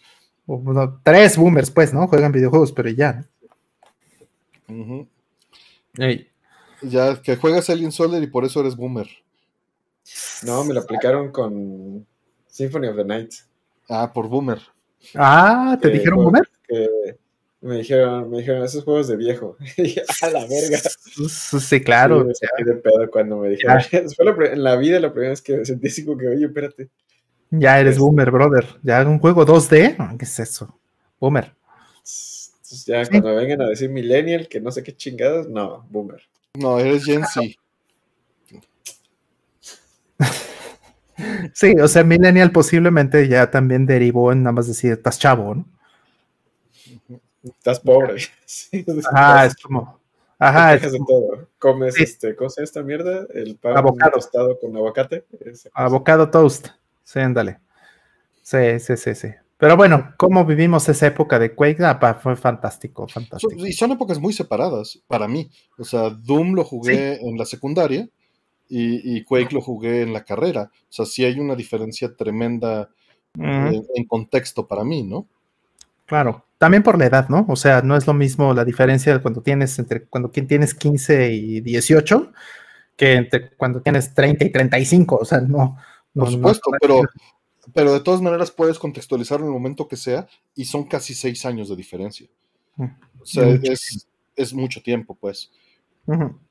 Eh, que, se siente más en esos juegos porque hubo una evolución muy rápida, porque fue el primer juego, o bueno, no el primero, pero el primer exitoso de ese género con esas características y esa tecnología y su primera evolución, ¿no?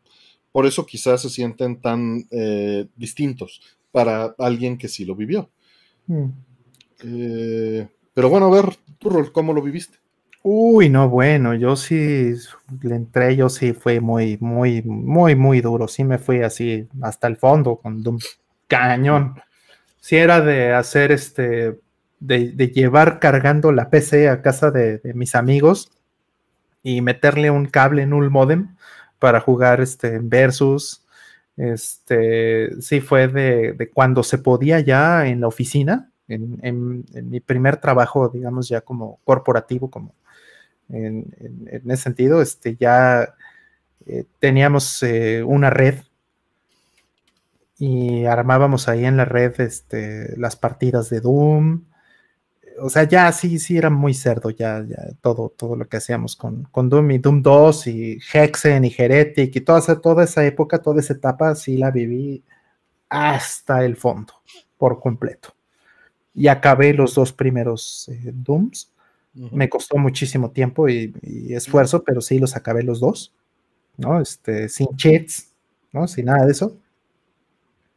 Y, eh, y Quake, pues sí, como bien dice Artemio, ya fue completamente otra época de mi vida. Completamente otra cosa, muy distinta. En ese caso, pues yo incluso en Quake para Quake, de hecho, este, no lo jugué en su momento, de hecho. O sea, yo dejé de jugar eh, videojuegos, eh, o mm, bueno, muchos, ¿no? Jugaba ya muy poquitos videojuegos en una época de mi vida, porque pues estaba estudiando, trabajando, estaba haciendo muchas cosas al mismo tiempo, entonces era muy difícil jugar y las poquitas cosas que jugaba mm, regularmente ya no era Quake. Entonces, Quake no lo jugué en su momento, el que sí jugué eh, durísimo en su momento fue Quake 2 y a partir de Quake 2 me regresé a Quake 1 también, ¿no? Para, para ahora sí que ponerme al corriente. Entonces ahí sí fue, fue muy duro. Fue también la primera vez que tuve una tarjeta aceleradora 3D con Quake 2. Y aprovechando pues que tenía ya hardware más pesado, pues jugué Quake 1 y bla, bla, bla, ¿no? Entonces también ahí le metí muy duro. Y llegamos después a Quake 3, que ahí eh, también explotó muchísimo, ¿no? Este, llamas en la comunidad, en otro tipo de comunidades incluso, ¿no? Jugaba con los amigos de Atomics, eh, en sus oficinas, eh, con mods, ¿no? Ahí tenías a Homero Simpson, a Pikachu, tenías... Sailor Moon. Sailor Moon, o sea, no, no, era este, diseñadores contra editores, ¿no? Eran unas madrizas me divertí muchísimo. Creo que eh, este, me dio algunos de los mejores momentos de, mi vida, sin duda. Toda esta serie de juegos de, de Games. ¿Tú, Aldo? Yo jugué. El 2 casi no lo jugué, fíjate, no recuerdo, no tengo, no tengo memoria, probablemente no lo jugué en su tiempo. El 1 sí, Doom.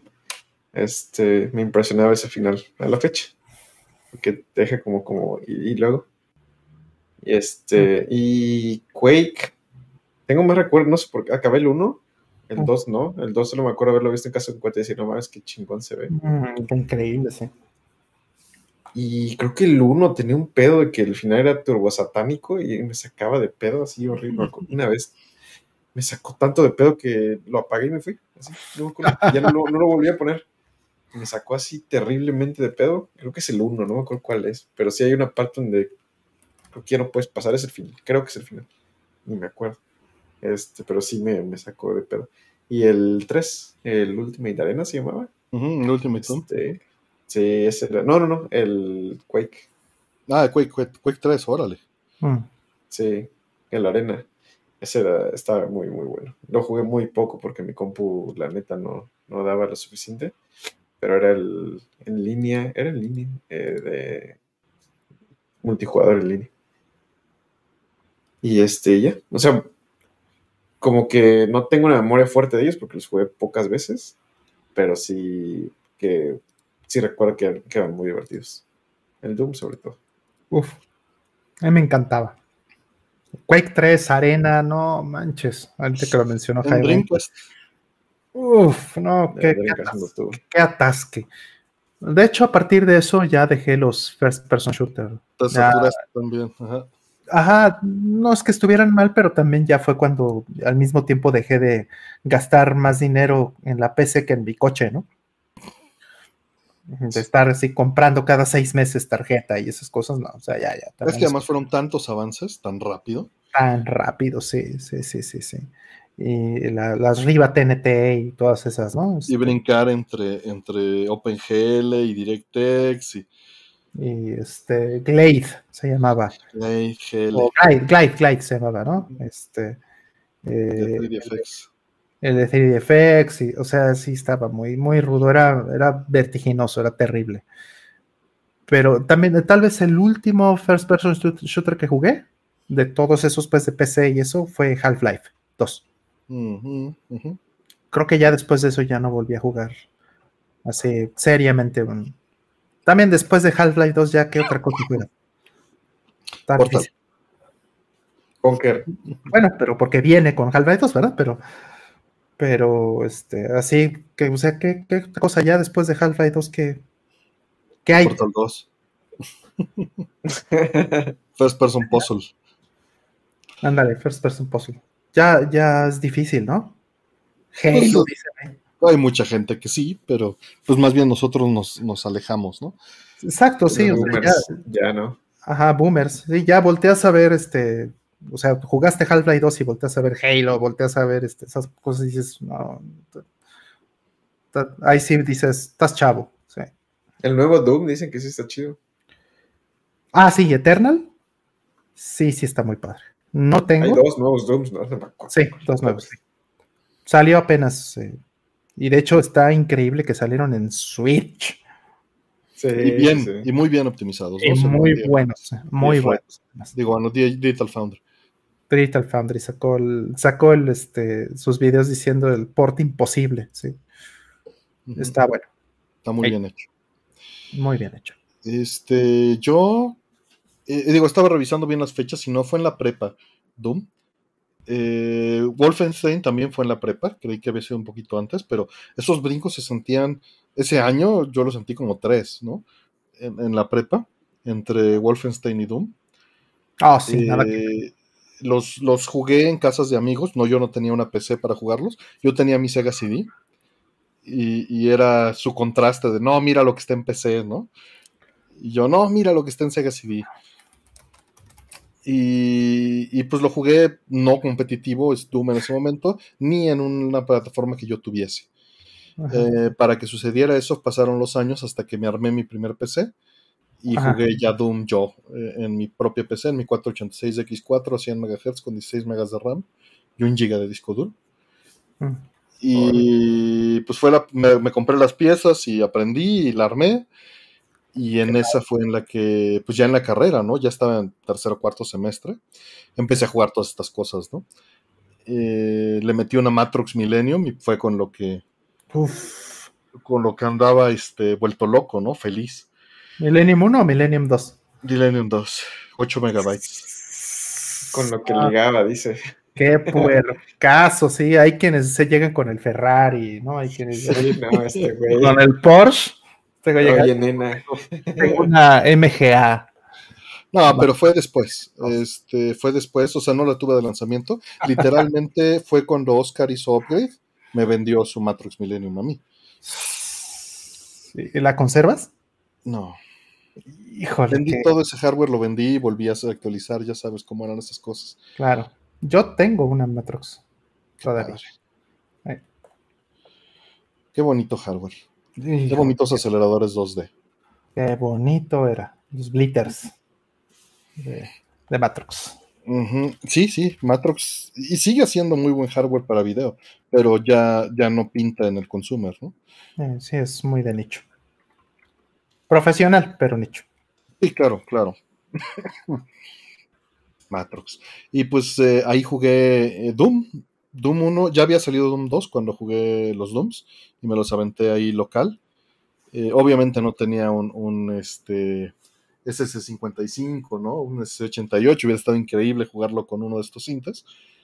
se oyen padrísimo ya que los escucho años después.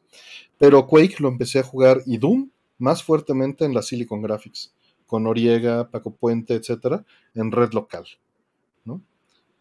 Entonces eh, le entrábamos pues, pues, durísimo ahí, en red local, compilando el, código fuente, ¿no? Y, Quake, pues igual, cuando salió el demo y cuando salió todo esto, pues le entramos durísimo a ese Quake. Y pues fue, fue interesante, era un fenómeno social, ¿no? Al, no al grado de Street Fighter eh, a nivel cultural general, pero sí a un grado fuerte entre los nichos fuertes del mercado, los nichos clavados, ¿no? Y pues sí, están divertidos. Pues vamos a la siguiente. Dice el kernel, quiero jugar con mi disco de Rondo Blood. Eh, ¿Qué versión de consola PC Engine CD me recomiendan? Te estoy poniendo una liga, un thread que puse con toda esa información, el kernel. Eh, Duo, el set externo, etcétera, en base a calidad de video y audio. La calidad va a ser la, básicamente la misma, muy similar entre todas. Las diferencias son más bien entre flexibilidad, eh, de expansión, si le quieres poner, y el mantenimiento que vas a llevar. Hmm. Un Duo RX sería el de menos mantenimiento de hmm. todas estas consolas con CD. Eh, todas las demás van a necesitar que tengan soporte eh, técnico o trabajo en capacitores, incluso el CD externo, pero menos. Los Duo normales son los peores en este sentido. Igual el Super CD-ROM, la unidad que se pone eh, aparte eh, que se come al PC Engine, la naranjita con gris. Es bastante latosa en eso, pero ya que le da servicio es muy linda. Eh, los Duo RX son los más fáciles. Y bueno, te dejé un thread en donde está en español y donde describo todas las variantes de las consolas, sus ventajas y desventajas. Mm. ¿Algo que quieran agregar? Mm, nope. Creo que en eh, en las versiones, por ejemplo, del dúo americano y, el japonés, ¿hay, ¿hay diferencias? Es básicamente lo mismo, ¿no? Sí. Nada más la, americana cuesta como 10 veces más. Ah, sí, pues que es mucho más escasa, evidentemente. Por supuesto. Sería la única diferencia que se me ocurre. Mm, sí. Ahora, este, con respecto a eh, ODS y esas cosas, eh, ¿qué hay? Pues básicamente solo está el SSD 3, ¿no? Hay, uno Pro, creo, ¿no? Ya. Sí, y el Pro, el SSD bla, bla, que pues tienen la, la, ventaja y desventaja de este ofrecerte el servicio, pero aunque digan la caja que está trabajado con MD Fourier, pues la realidad es que no. Mm. Eh, o sea, se, corrigió al final, pero el audio no es idéntico. Está bien. O sea, si vas a ir ya por eso, en mi opinión, vete por un Mister. O sea, ya te estás yendo por un Robocop, eh, que la mitad es FPGA y la mitad es la consola, con uno de, de este tipo, porque pues la mitad de la implementación. O sea, si hay, si hay un este, procesador de audio y si hay un buffer ahí extra que mm. está en el, en el FPGA, pues ya vete por Mister y Mister está mucho mejor hecho y es más, más práctico. Te va a costar la mitad, eh, o sea, la mitad del ODE, pero Mister te ofrece mucho más si vas a ir por ese lado, ¿no? Eh, o sea, pagas dos veces el ODE y tienes Super Nintendo, Genesis, Arcade, NES, este, pues muchas cosas más, ¿no? Y es muy, muy preciso, ¿no? Le han metido... Eh, Durísimo. David Shadow se ha encargado con el equipo de hacer un montón de cosas. Igual, pues tiene la paleta, tiene eh, la medición del frame rate, tiene las mediciones del audio. Entonces, ¿el conector de control es el mismo? No. Eh, varía entre el americano y el japonés. Son conectores de controles distintos. Eh, si, te vas por PC Engine, vete por japonés siempre. Mm. No, no te vayas por americano. A menos de que pues, lo quieras coleccionar, ¿no? Pero en costos y en compatibilidad, pues vas a, vas a irte. Eh, sí, justo también vi lo del snacks de PlayStation. Se me fue a ponértelo alto, te lo iba a poner ahorita. Mm. Saludos, Núñez Kant, qué gusto verte. Y muchas gracias a Fidel Abraham eh, Martínez Cruz por hacerse nivel 1 lo tenía ya apuntado, no se me pasó, nada más, pues no, hubo un respiro entre temas. Mm. Eh, ¿Algo más de los PC Engines? Mm, no, creo que ya. Está muy claro que. ¿De qué se trata? Eh, nos dice Jesús Jiménez, muchas gracias Jesús. ¿Qué les pareció Mega Man X7? Compré la Legacy y dije, no lo jugué, no lo he jugado. ¿Ustedes jugaron Mega Man X7? No, lo evité. Sí, sí, sí, sí, lo jugué.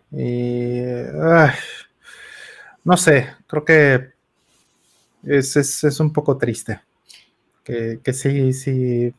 Yo sí siento que hubo un, detrimento ahí de, calidad. O sea, sí, ya, estaban bien atascados, ¿no? Dentro de Play 2, ¿no? Pero, ajá, pero pues es que, o sea, comparas Mega Man X7 contra Mega Man 7, por ejemplo, y pues no, o sea, es la séptima eh, iteración de una saga, ¿no? Y sí, sí, son muy diferentes Mega Man X y, Mega Man. Básicamente Mega, Man X es un completo reboot. Entonces es otra cosa, ¿no? Sí, sí, sí, son dos líneas totalmente distintas. Entonces, eh, eh, X7, ah, sí, ya se siente cansado. Ya se siente viejo y cansado. Ya es boomer. Dice, dice Giri, ya, ya, ya dilo, man, es malo. Dice como carne de puerco. no, creo que la carne de puerco es mucho mejor. Sí, no es mala. sí, sí, no es mala. El, este, la carne de puerco la puedes consumir con, este, precaución y ya. pero Mega Man X7 no. Exacto. Eh, Exacto. Tiene cisticerco el, el X7. Pues bueno, la última pregunta para irnos a dormir, porque ya es tardísimo. Dice, ¿qué cenaron caballeros? Abrazos. Dice ahora Planeta. ¿Qué cenaste, Aldo? Este, queso panela con una lata de frijoles. Apliqué la humildiña el día de hoy. Suena Pero no es malo, no es malo. No, no, no. No, para nada, es bien para el estómago. Es sabroso, es sabroso. Además, una lata de frijoles en donde estás, perdóname, pero eso no es humildad, eso es High-end. Fue fiesta. Bueno, son frijoles oscuros, ¿no? Frijoles este, claros, ¿eh? Ya, ya, no, no son güeros, no son güeros. Esa es la diferencia. siempre me ha causado mucha gracia que le decimos güeros. Bayos, ¿no? Bayos también. Ándale. Güeros nunca les había escuchado, no lo había escuchado, ¿eh? Porque también están los rojos, que esos sí los encuentras más allá, ¿no? Para el chile. eso, creo que eso los he visto, no eso los he visto como con sopa mistrone, que es la mm. única iteración donde los he visto. O sea, bueno, en chile con carne no como yo eso, pero el sopa mistrone, lo que a veces compro en el súper, sí trae como un este, frijol rojo. Dije, órale. Pintos peruanos también. chili beans y eso traen este rojo. Sí, es otra variedad de frijol. Exacto, que normalmente no consumimos aquí. Y, también pues en, otros lugares, ¿no? Me, da risa así como esto que dices de que les llamamos güeros y todo eso, como es que en Cuba, por ejemplo, le dicen gris, ¿no? Al, frijol oscuro. Ya, wow, no sabía.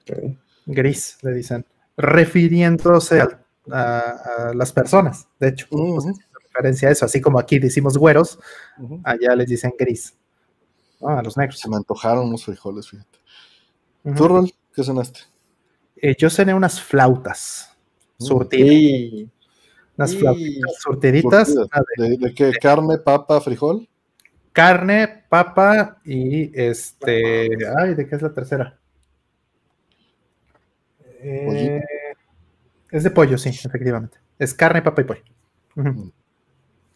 Las flautas siempre son doradas o la planeta. Ajá, tienen que ser doradas, siempre. por definición. Exacto, y con su cremita, su lechuguita y su salsita de aguacate. Hace hambre, puta madre. Salsita de aguacate, que es diferente. ¿Quesito fresco encima?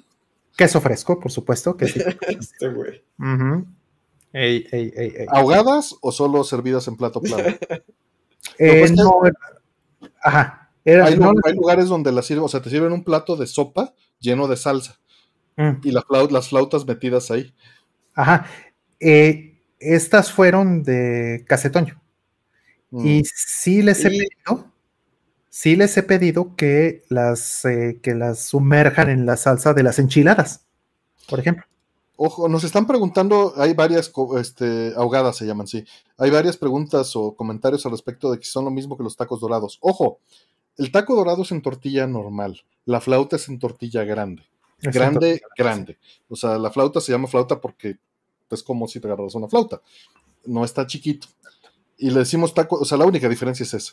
Y el taco dorado es con una tortilla casera de tortillería, pues. Sí, el, taco dorado es, un, es como de este tamaño.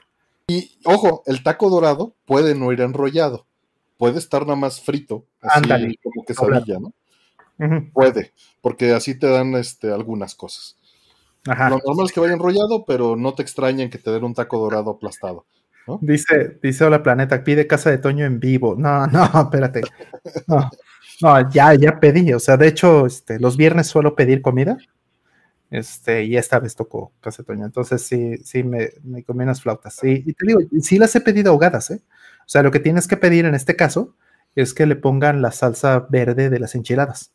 Órale. Entonces se las echan encima y, y pues con eso te las ahogan. Entonces, esa variedad sí la, sí la puedes pedir en, casa. Ajá, yo este, las pedí secas. Dice César Varelas que en Celaya las flautas las hacen con dos tortillas normales. Mira qué chistoso. Ah, fíjate. Suena, es una buena solución. Incluso casera suena una buena solución. Lo malo es que hay que tener gracia para hacer eso, porque si no te va a quedar una parte de la flauta mucho más gruesa que el resto, ¿no? Claro. Eh, de hecho, este, este, por ejemplo, hay unos tacos de canasta que, hay en el centro que me gustan muchísimo. Están, de hecho, eh, si, si, conocen por ahí, en, el centro de la Ciudad de México, están cerca de la XCW, en la calle de eh, ese ayuntamiento, si no me equivoco. Y los tacos de canasta los hacen con, tortilla doble, pero están pegadas así una junto a la otra. Y pues lo que las une es el relleno. Entonces es, como, es como si fuera una tortilla grande, como una tortilla larga, pero en realidad son dos. Nada más están unidas así. Y eso es. Uff, uff.